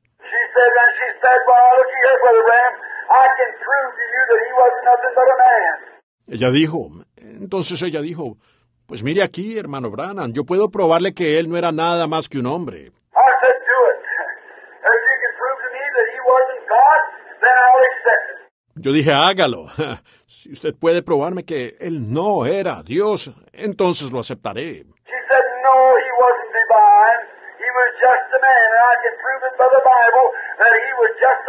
Ella dijo, no, él no era divino.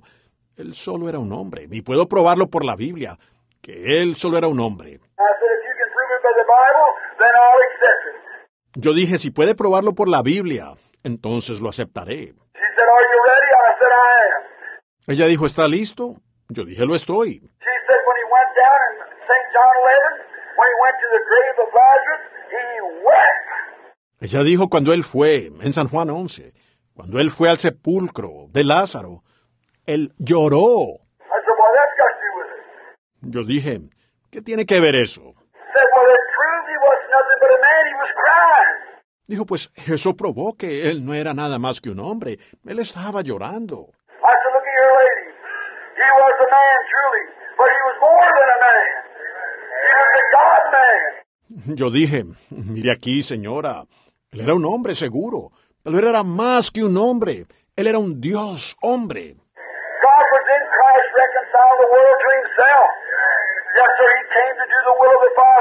Dios estaba en Cristo, reconciliando consigo al mundo. Sí, señor, él vino a hacer la voluntad del Padre. He walked God's provided way. He never looked to the right or to the left. He done what God said to. He walked God's provided way. Él caminó por el camino provisto por Dios. Él no miró a la derecha o a la izquierda. Él hizo lo que Dios dijo que hiciera. Él era el camino provisto por Dios.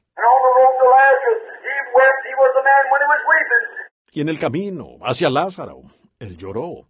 Él era un hombre cuando estaba llorando.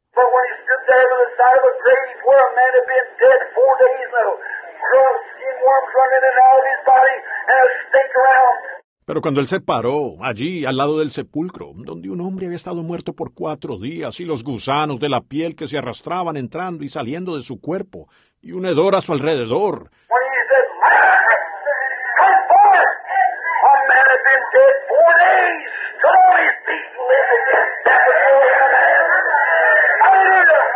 cuando él dijo, Lázaro, ven fuera. Un hombre que había estado muerto cuatro días se puso de pie y vivió de nuevo.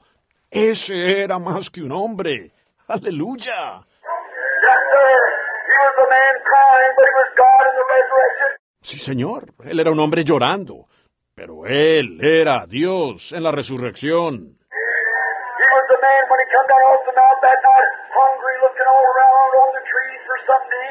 He was man when he was hungry. Él era un hombre cuando bajó de la montaña esa noche, hambriento, buscando por todas partes en los árboles algo para comer. Él era un hombre cuando tuvo hambre. But when he took five biscuits and two little pieces of fish and fed 5,000 people, that was more than a man. That was God in flesh. Hallelujah!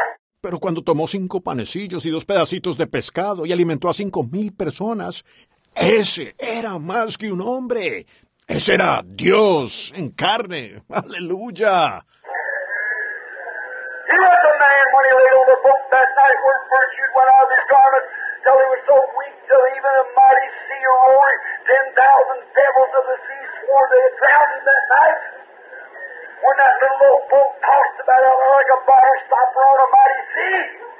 Él era un hombre cuando se acostó en la barca esa noche, cuando virtud había salido de su vestidura. Él estaba tan débil que incluso un mar poderoso rugiendo, diez mil demonios del mar juraron que lo ahogarían esa noche. Cuando esa pequeña barca vieja fue sacudida ya, como un corcho de botella en un mar poderoso.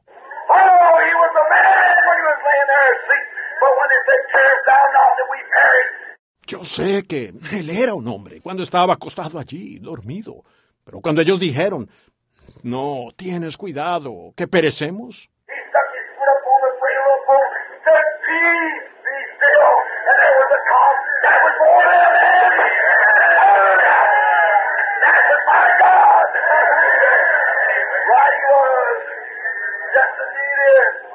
él puso su pie sobre la borda de la barca, dijo, calla, enmudece. Y hubo una calma. Ese era más que un hombre, aleluya. Ese era mi Dios, aleluya. Correcto, él era, sí, ciertamente, lo es.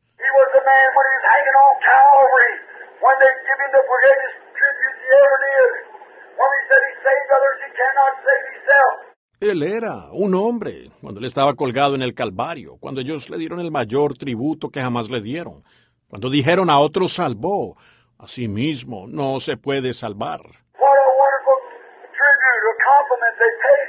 Qué maravilloso tributo o halago ellos le rindieron.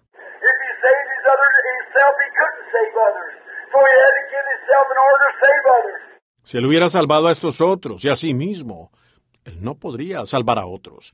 Así que él tuvo que darse a sí mismo para salvar a otros. He was a man when he cried for mercy. When he said, My God, my God, why hast thou forsaken me? He died like a man.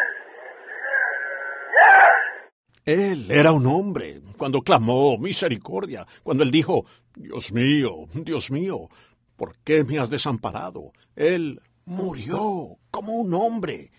Sí,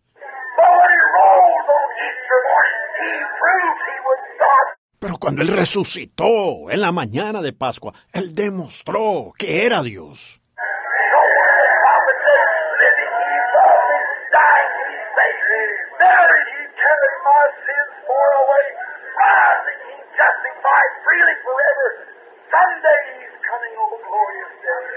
Con razón el profeta dijo, viviendo él me amó, muriendo me salvó, sepultado él llevó lejos mis pecados, resucitando él me justificó gratuitamente para siempre. Algún día vendrá, oh glorioso día.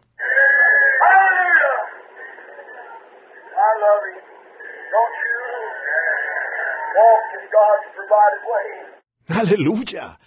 Yo le amo. ¿Ustedes? Caminen en el camino provisto por Dios. I can see some wise men one time going to Yo puedo ver a unos magos una vez yendo a su nacimiento para adorarle. I can see them all getting ready to packing up their camels. Puedo verlos a todos preparándose. Están cargando sus camellos. Puedo ver a Jim Jones y los demás y a John Doe empacando. I can see them laying these card tables packed on the side like that. And they laid everything else on it. They were going to go to worship Jesus. Puedo verlos colocando esas mesas plegables empacadas aquí en el lado así y cargaron encima todo lo demás. Y ellos iban a ir a adorar a Jesús. Se dieron cuenta cuando salieron allá de que los viejos camellos no podían caminar. That's it can't even Right. Eso es precisamente lo que sucede con la iglesia hoy en día. Ustedes han empacado tanto mundo que los echa para atrás. Así es.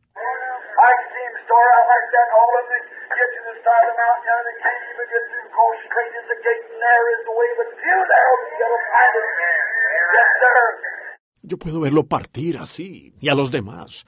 Llegaron allá, al lado de la montaña, y ni siquiera pudieron pasar porque estrecha es la puerta y angosto el camino.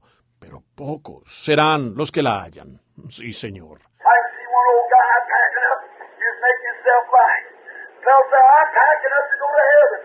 Puedo ver a un hombre anciano empacando. Él estaba empacando poco, porque estoy empacando para ir al cielo. Brother, I'm not packing up to go to heaven. I'm unpacking to go to heaven. Hallelujah. Hermano, yo no estoy empacando para ir al cielo. Estoy desempacando para ir al cielo. Aleluya. Entonces el rapto. Corte todo.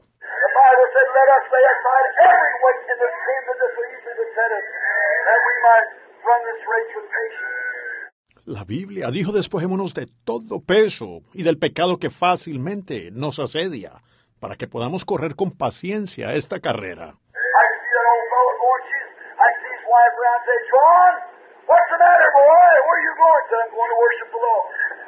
Puedo ver a ese anciano yendo. Vean, yo puedo ver a su esposa por ahí decir, Juan, ¿qué pasa, muchacho? ¿A dónde vas?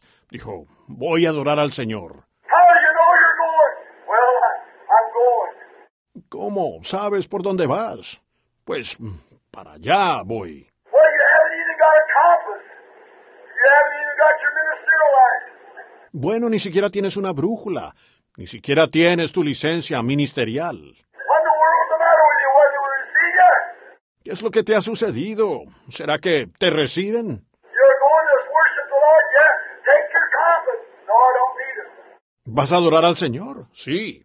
Lleva tu brújula. No, no la necesito. ¿No la necesitas? ¿Cómo vas a llegar allá? I can see him pouring up to the morning star. Say, I'm going God's provided way. Puedo verlo apuntar arriba, a la estrella de la mañana, decir, voy por el camino provisto por Dios. Amén.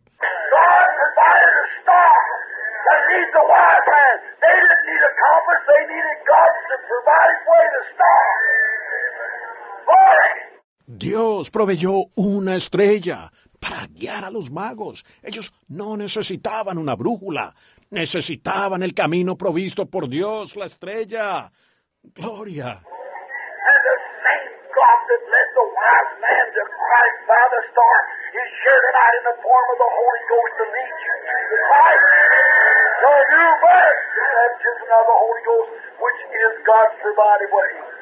Y el mismo Dios que guió a los magos a Cristo por la estrella está aquí esta noche en la forma del Espíritu Santo para guiarlos a ustedes a Cristo, al nuevo nacimiento, al bautismo del Espíritu Santo, que es el camino provisto por Dios.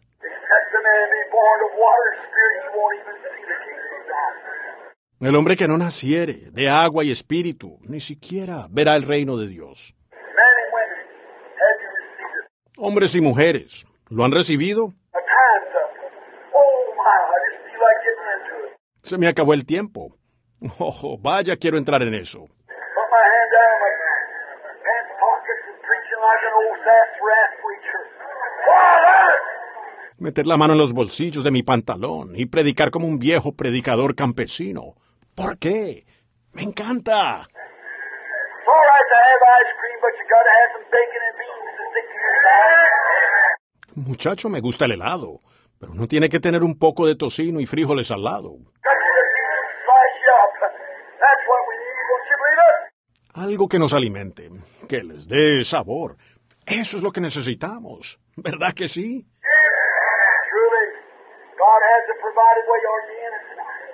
Seguro. Dios tiene un camino provisto. ¿Están ustedes en él esta noche? ¿Han recibido ustedes el Espíritu Santo desde que creyeron?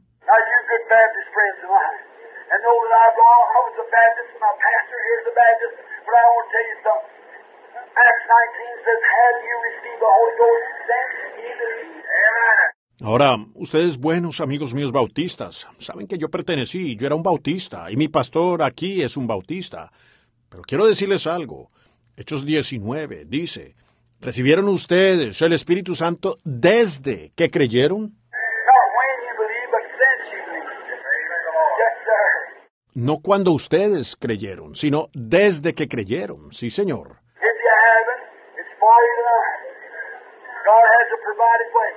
Si no, es para usted esta noche. Dios tiene un camino provisto. Hermano, hermana, no intente seguir su propio camino.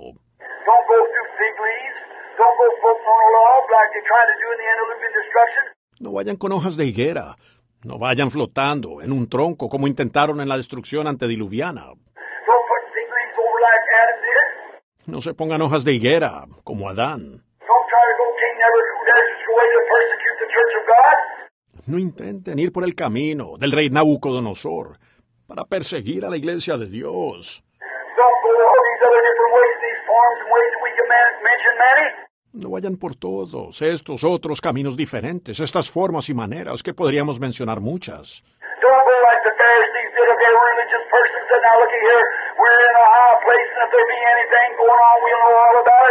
No vayan como lo hicieron los fariseos.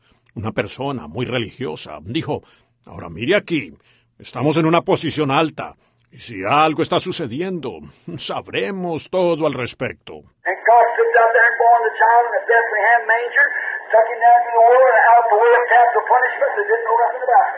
Y Dios pasó desapercibido allá afuera. Y nació un niño en un pesebre de Belén. Lo llevó él abajo al mundo y lo sacó a él del mundo por pena capital. Y ellos no supieron nada al respecto. Correcto. El camino provisto por Dios. Oh, one time there was a woman. She spent all the money she had. Hallelujah. Oh, una vez hubo una mujer. Había gastado todo el dinero que tenía. Aleluya. Los médicos no pudieron ayudarla. Y un día ella estaba a punto de desmayarse. Ella había tenido flujo de sangre por muchos, muchos años. And one day she heard some roaring in a boat. she looked out, and there come God's provided way. Y un día ella oyó que clamaban en una barca. Ella miró allá afuera y allí había llegado el camino provisto por Dios. Eso es oh.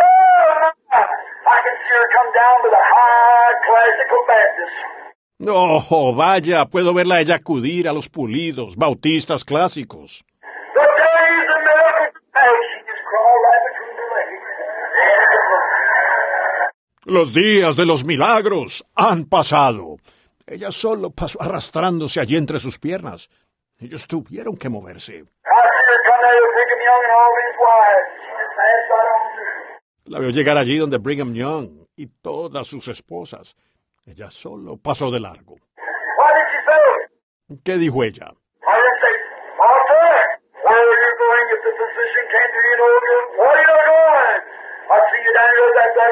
Les oigo decir, alto ahí. ¿A dónde va? Pues el médico no puede ayudarla. Entonces, ¿a dónde irá usted? Yo la he visto, a usted allá con ese flujo de sangre. Way. Ella dijo, voy a ir por el camino provisto por Dios. ¿Dónde está? No estará hablando de ese hipócrita allá. That's where it's at. I'm going right on in. Allá mismo es. Voy a entrar directamente.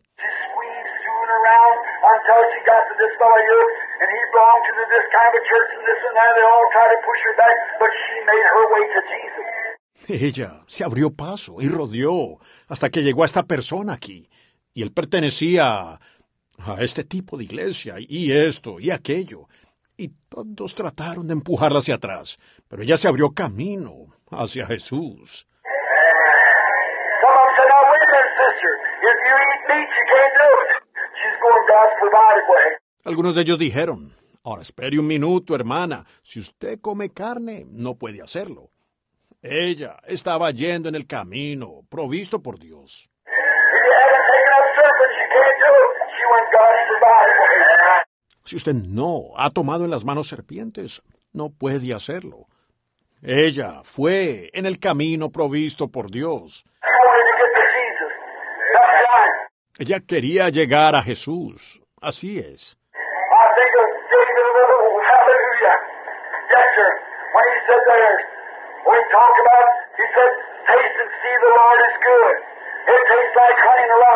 Pienso en el David de antaño. Aleluya, sí, señor. Cuando dijo que hay, donde habló de, él dijo, gustad y ved que es bueno Jehová. Sabe como a miel en la peña. A little description I used to use, thinking about an old script. We used to carry on the side here, little sacks to put honey in, as the old shepherds did. Una pequeña y vieja descripción que yo usaba, pensando en una vieja alforja que ellos solían llevar en su lado aquí, una pequeña bolsa en la que ponían miel, los pastores antiguos.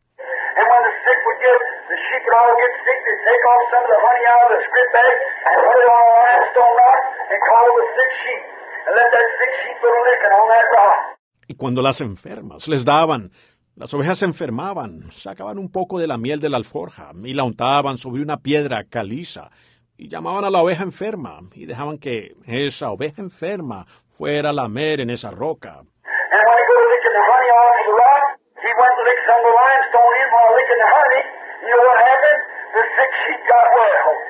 Y cuando iban a lamer la miel de la roca, iba y lamía un poco de la piedra caliza mientras lamía la miel. ¿Y saben lo que sucedía? Las ovejas enfermas se recuperaban. Ahora mire aquí, hermano. Tengo una bolsa en la alforja llena de ella esta noche.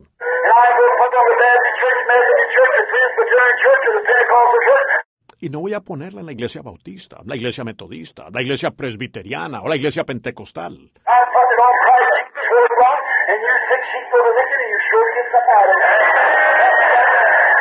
La estoy poniendo en Cristo Jesús, donde ella pertenece. Y ustedes, ovejas enfermas, vayan a lamer y seguro que obtendrán algo de ella. Sí, señor.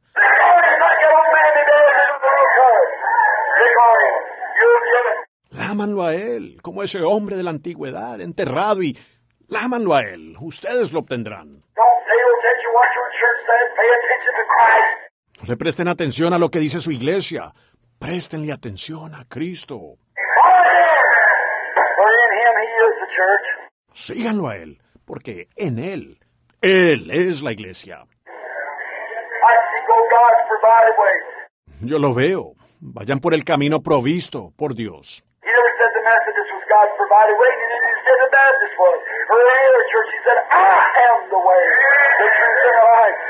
Él no llegó a decir que la metodista era el camino provisto por Dios, ni dijo que la bautista lo era, o cualquier otra iglesia. Él dijo, yo soy el camino, la verdad y la vida.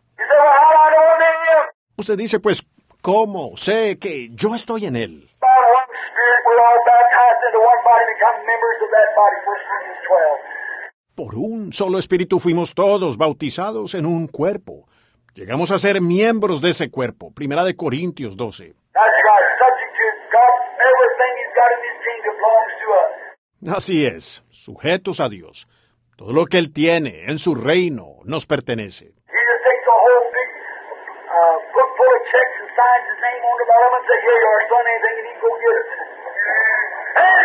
Él simplemente toma todo el gran libro lleno de cheques y firma bajo su nombre. Dice, aquí tienes, hijo. Cualquier cosa que necesites, ve a buscarla.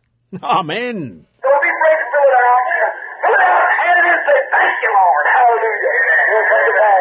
No tengan miedo de llenarlo. Llénenlo y entréguenlo. Digan, gracias Señor. Aleluya. Eso se cumplirá. Whatsoever things you desire. Mark 11, 24, when you pray, believe you receive it, you shall have it. Todo lo que pidiereis, Marcos 11, 24, orando, creed que lo recibiréis, os vendrá. Firme el cheque, diga Señor, necesito sanidad. Tell her on, say, there you are, Lord, I asked in Jesus' name for healing. Say, thank you, Lord. Walk out on with it. All the good news to come down, down, like them crows sending down that food to Elijah. There it is. Arránquelo, diga, allí tienes, Señor, lo pido en el nombre de Jesús para sanidad. Diga gracias, Señor, y siga caminando, creyendo por la sanidad. Y viene de inmediato como aquellos cuervos enviándoles a comida, Elías. Allí está. Diga, necesito salvación para mi alma.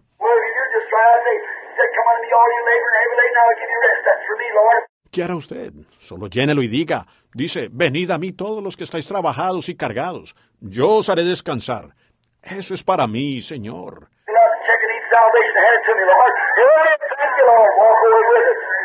Llena el cheque. Necesito salvación. Dámela, Señor. Aquí la tienes. Gracias, Señor. Váyase con ella. ¿Necesita el Espíritu Santo? Sí, Señor. Tarry ye in the city of Jerusalem until you're endued with power from on high. Quedaos en la ciudad de Jerusalén hasta que seáis investidos de poder desde lo alto.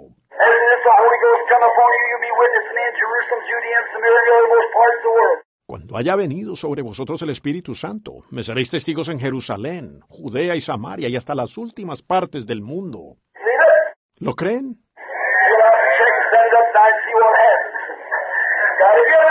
Llena el cheque y envíelo arriba, firmado. Vea lo que sucede. Dios se lo dará.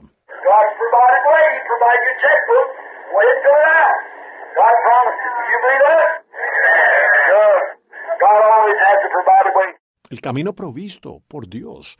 Le proveyó un libro de cheques. Proceda y llénelo. Dios lo prometió. ¿Lo creen?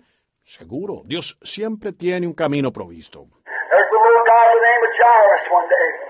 Había un pequeño anciano llamado Jairo un día. Oh.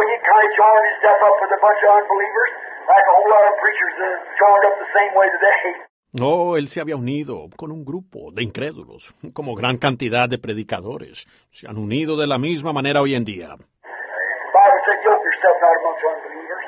La Biblia dice no se unan en yugo con los incrédulos.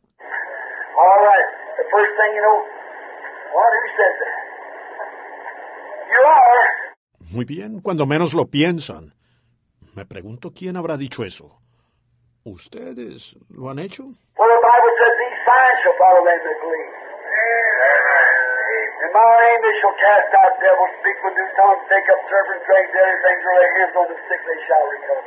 Pues la Biblia dice estas señales seguirán a los que creen.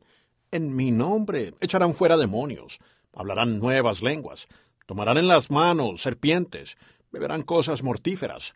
Sobre los enfermos pondrán las manos y sanarán.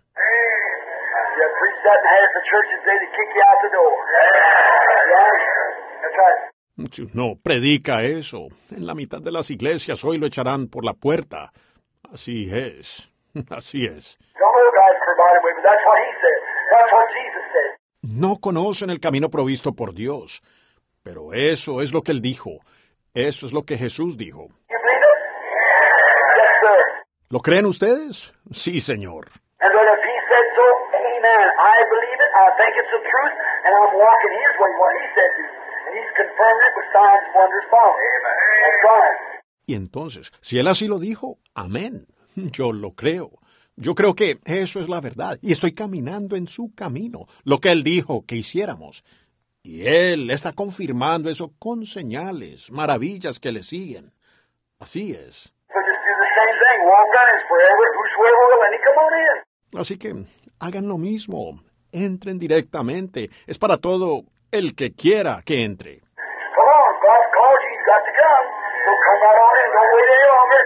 Tonight. Vengan, Dios les ha llamado. Tienen que venir, así que entren. No esperen más.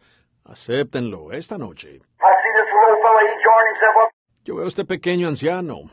Él se había unido. He loved Jesus, but yet he was just kind of way he didn't want to lose his prestige. you know, the prestige. Él amaba a Jesús, pero con todo, él estaba como... Él no quería perder su prestigio. Ustedes saben, las bendiciones.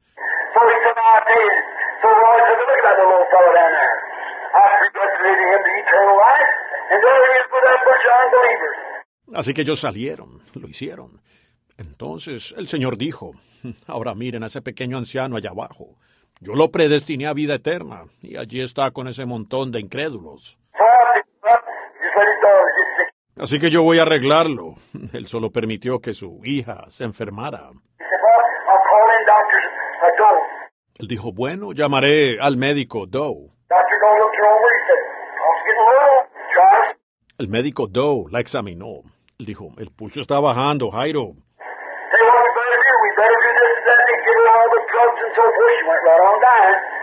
Te diré lo que debemos hacer. Es mejor que hagamos esto, aquello.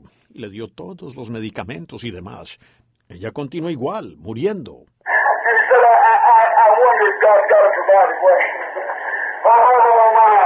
Entonces él dijo, me, me, me, me pregunto si Dios habrá provisto un camino. Oh, vaya. The man he criticized so much about divine healing or heard them, and he said, that, yes.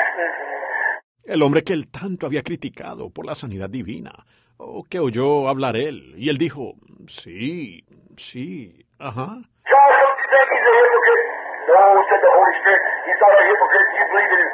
Jairo, ¿no crees que él sea un hipócrita? No, dijo el Espíritu Santo. Él no es un hipócrita. Tú cree en él. Uh, uh, uh. Oh, está bien, sí. Oh, yo, yo, yo supongo que él es.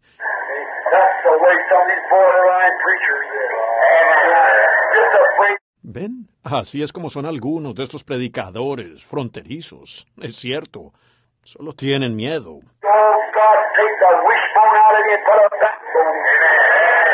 Oh, que Dios les quite el espinazo de gallina y les ponga un verdadero espinazo. I like Buddy Robinson this morning. He said, Lord, give me the backbone the size of a sawlog. Me gusta el testimonio de Buddy Robinson. Él dijo, Señor, dame el espinazo del tamaño de un tronco de soul, Pon mucho ruido en la cima de mi alma.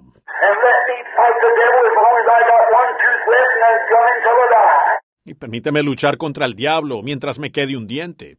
Y después con las encías, hasta que yo muera. Me gusta eso. Así es. Él dijo, yo tenía una perra, cazadora de mapaches. Ella murió de vieja. she bought two, so she didn't have one tooth left, and she just drummed that coon and squeal. I like that. Hallelujah. Ella traía el mapache hasta cuando ya no le quedaba ni un diente. Entonces ella mordía esos mapaches y chillaba. Me gusta eso. Así es. Aleluya.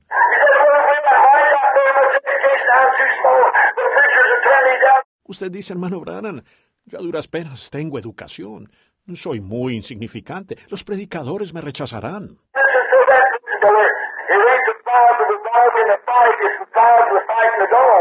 Volvamos a la historia. No es el tamaño del perro en la pelea, es el tamaño de la pelea en el perro. Así es hoy. Párese allí. No lo estoy comparando con un perro, pero párese allí. Como dijo el viejo cacique un día, cuando se preparaba para partir. Dije, ¿cómo le va, cacique? Dijo, quiero decirle, hermano.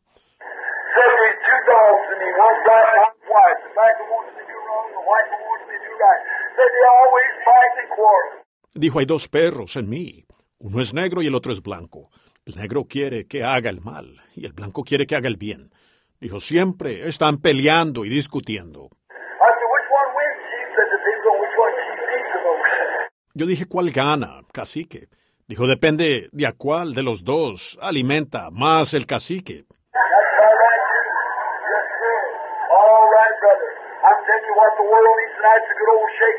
Y eso también es muy cierto, sí, señor. Muy bien, hermano. Les digo que lo que el mundo necesita esta noche es una buena sacudida a la antigua.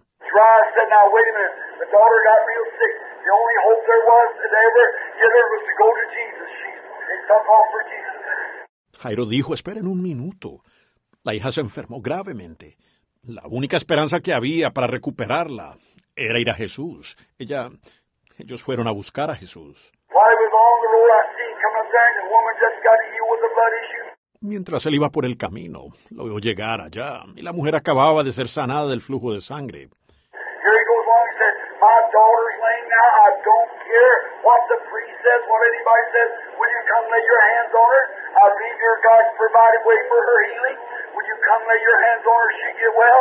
Aquí va él. Decía, mi hija está postrada ahora.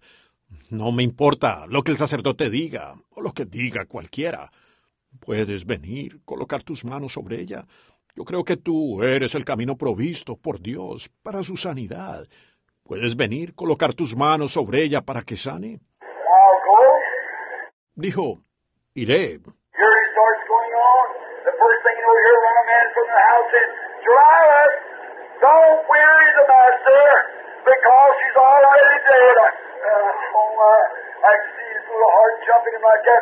Y aquí va él en camino.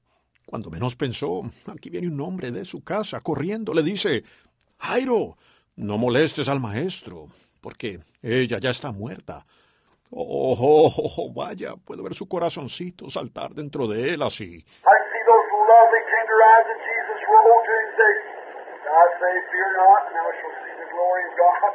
Puedo ver esos ojos amorosos y tiernos de Jesús. Girar hacia él, decir, no dije, no temas y verás la gloria de Dios. Él es el camino provisto por Dios.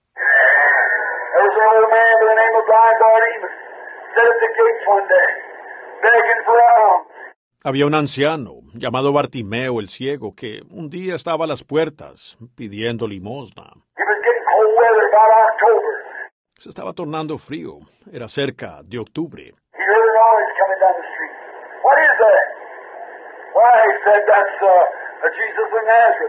Él oyó un ruido por la calle. ¿Qué será? Pues dijo él, ese es el, el Jesús de Nazaret.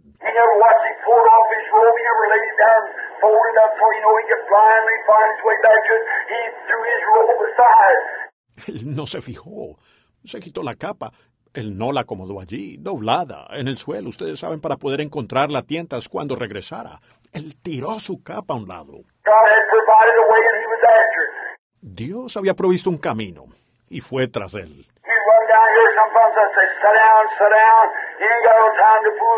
Él había corrido hasta aquí. Algunos decían, siéntate, siéntate, él no tiene tiempo para perder contigo.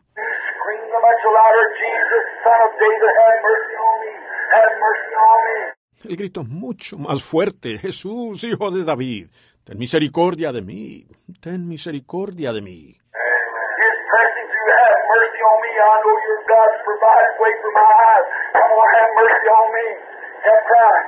Él se estaba abriendo paso. Ten misericordia de mí. Yo sé que tú eres el camino provisto por Dios para mis ojos. Oh Señor, ten misericordia de mí. Así es. Un día leí la historia de Bartimeo el ciego. Una historia corta.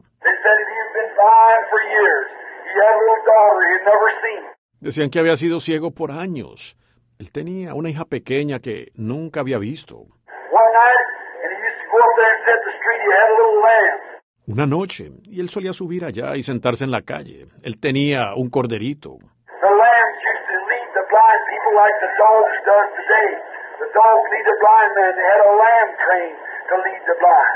Los corderos solían guiar a los ciegos, como lo hacen hoy los perros. Los perros que guían a los ciegos. Ellos tenían un cordero entrenado para guiar a los ciegos. And then one said one day that he had two little turtle doves, and they would do little tumbles like that to attract the tourist attention going into Jerusalem or into uh, uh, the city, and they would drop coins in his cup. Was blind. Y entonces uno dijo un día que él tenía dos tórtolas pequeñas y daban pequeñas volteretas así para atraer la atención de los turistas que entraban en Jerusalén o en la, la ciudad. Y ellos echaban monedas en su vaso. Él estaba ciego. So one night,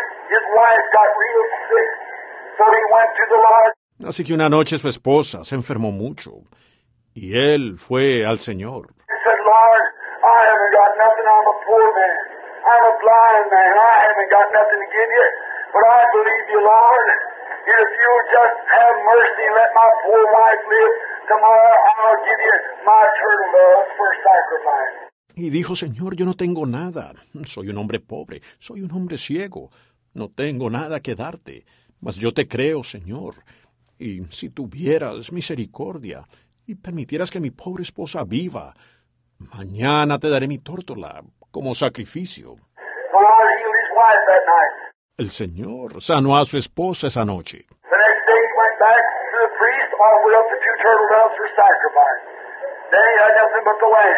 Al día siguiente él regresó.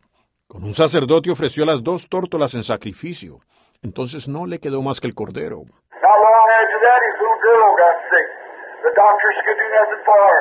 Poco después de eso, su niña se enfermó. Los médicos no podían hacer nada por ella.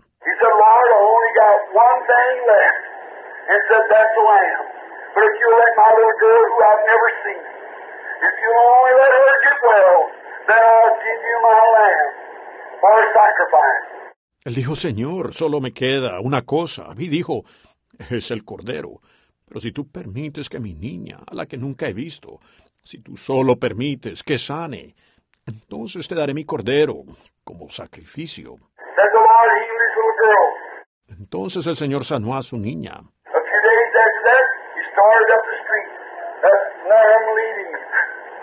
A los pocos días él salió por la calle con ese cordero guiándolo.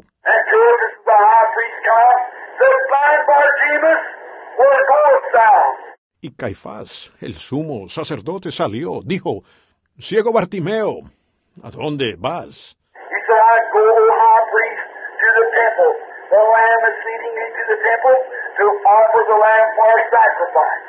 Él dijo, voy, oh sumo sacerdote, al templo.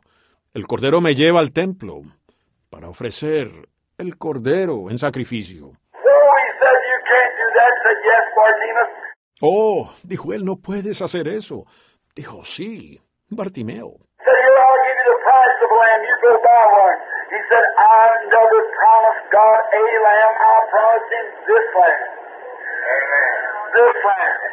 Dijo, toma, te daré lo que cuesta un cordero. Ve a comprar uno. Él dijo, yo no le prometí a Dios un cordero. Yo le prometí este cordero. Este cordero.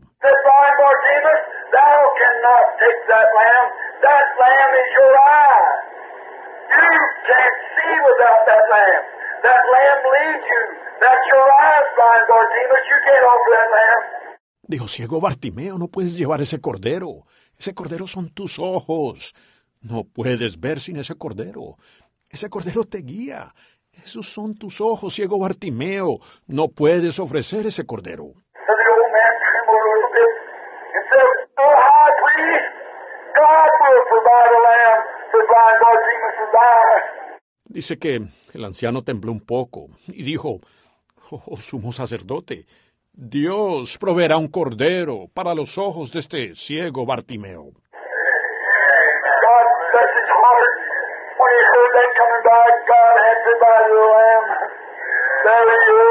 Dios bendiga su corazón. Cuando él oyó que allí pasaba, Dios había provisto un cordero. Allí está él. Él es el cordero provisto por Dios esta noche. Él es el cordero provisto para nuestros ojos, sus ojos espirituales. Él es el cordero provisto para el alma suya. Él es el cordero provisto para su escape del infierno. Él es el cordero provisto para su gloria en el cielo. ¿No lo recibirán mientras oramos, mientras inclinamos nuestros rostros?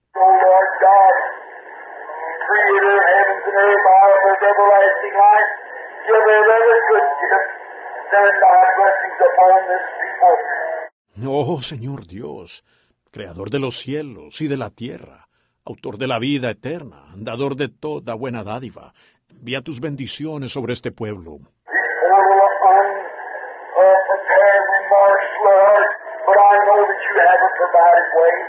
Estas pobres y pequeñas frases sin preparación, Señor, pero sé que tú tienes un camino provisto.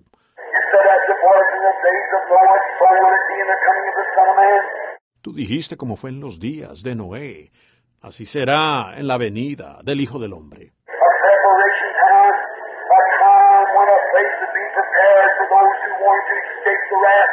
Un tiempo de preparación, un tiempo en el que un lugar para prepararse para aquellos queriendo escapar de la ira. I praise God that right now, that that Lamb of God that is provided for the blind man's eye, or the woman with the blood issue to stop the blood issue, the Lamb that was provided for dead Lazarus.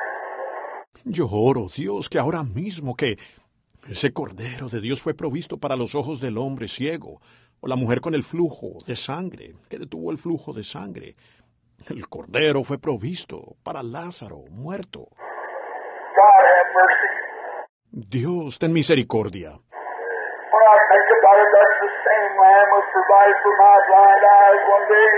Cuando pienso en eso, ese es el mismo Cordero que fue provisto para mis ojos ciegos un día.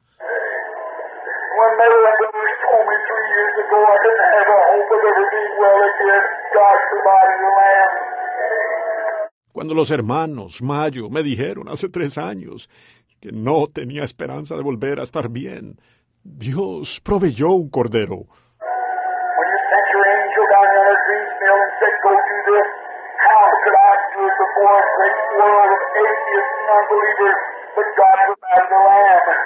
Cuando enviaste a tu ángel allá abajo, en Greens Mill, y dijiste, ve, haz esto, ¿cómo podría hacerlo ante un gran mundo de ateos e incrédulos?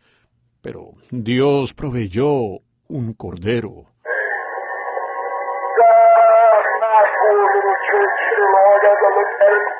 Dios, mi pobre y pequeña iglesia aquí, Señor, mientras la miro,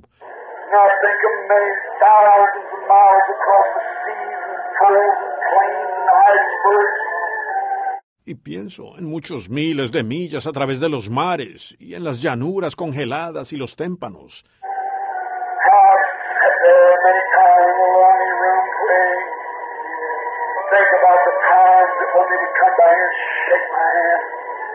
Como me he sentado allí muchas veces, en un cuarto, solitario, orando. Pienso en las veces cuando pasaban por aquí y me daban la mano.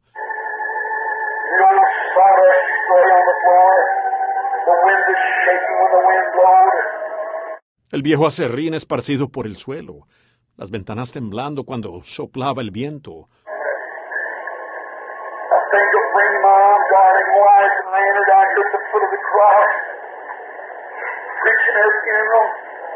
Pienso en cuando traje a mi querida esposa y la puse aquí a los pies de la cruz, predicando su funeral.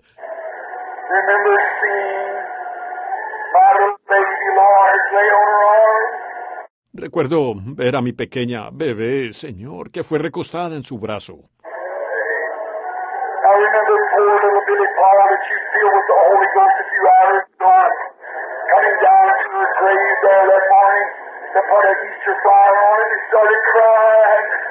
Recuerdo al pobre y pequeño Billy Paul que tú llenaste con el Espíritu Santo hace unas horas, yendo a su tumba allí esa mañana para ponerle una flor de Pascua. Y él empezó a llorar.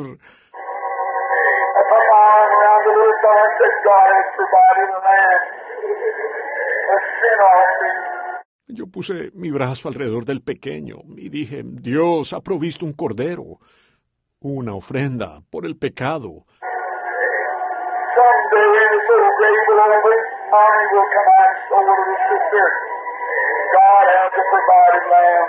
Algún día esta pequeña tumba se abrirá, mami saldrá, y también tu hermanita. Dios ha provisto un cordero.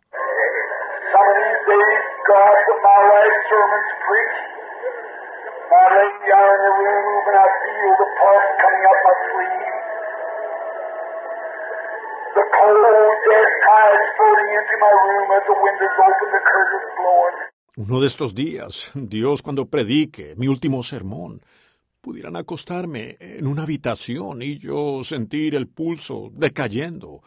La fría marea de la muerte entrará flotando a mi habitación, la ventana abierta, las cortinas soplando por el viento.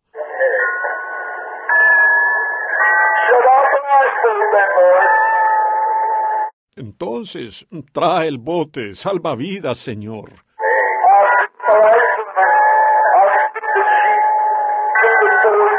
Sheep of eternity. Daré mi último paseo. Solo extenderé la sábana. La tapa será cerrada y la sábana me cubrirá.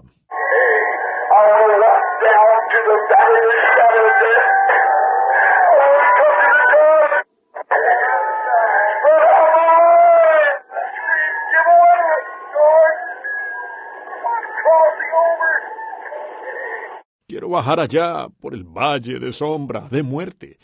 Quiero llegar al Jordán. Apártate de mi camino y gritar, abre paso, Jordán. Voy al otro lado.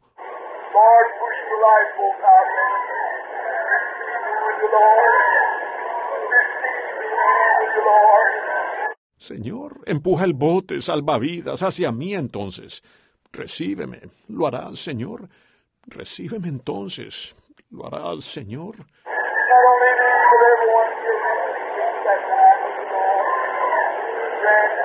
No solo a mí, sino a todos los que están aquí que puedan ser recibidos en ese momento. ¿Lo harás, Señor? Concédelo. Forever. Desde entonces seremos muchos los que cruzaremos y volveremos al paraíso, y entonces viviremos para siempre.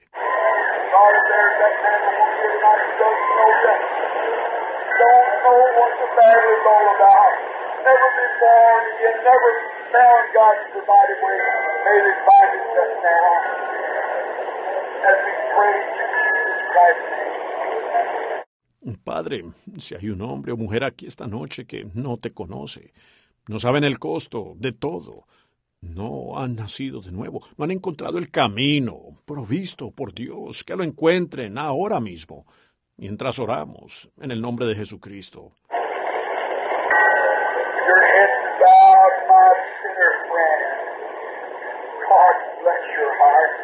Con sus rostros inclinados, mi amigo pecador, Dios bendiga su corazón. Hay muchos por fuera o por dentro.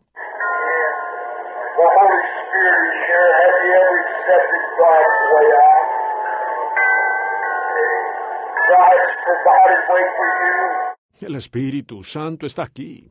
¿Alguna vez han aceptado la vía de escape de Dios, el camino provisto por Dios para ustedes?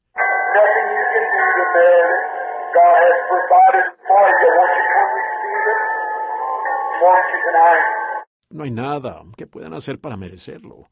Dios lo ha provisto para ustedes. ¿Vendrán a recibirlo? ¿Lo harán esta noche?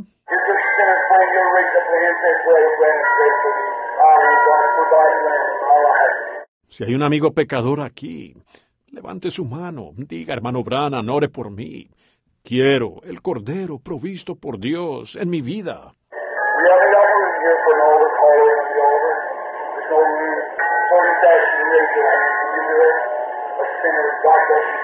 No tenemos espacio aquí para un llamado al altar, alrededor del altar. No hay espacio, así que solo le pido que levante su mano. ¿Lo hará pecador? Dios lo bendiga, Señor.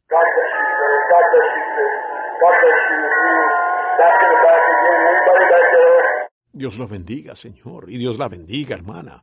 Dios le bendiga y a usted, en la parte de atrás, de nuevo. ¿Alguien allá atrás?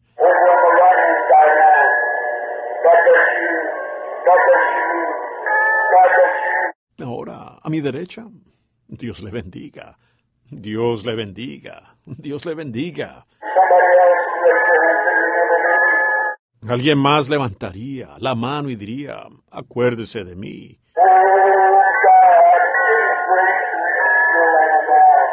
Oh, Dios, dame gracia esta noche. Tu vida de cordero. Dios la bendiga, hermana. La veo, sentada aquí.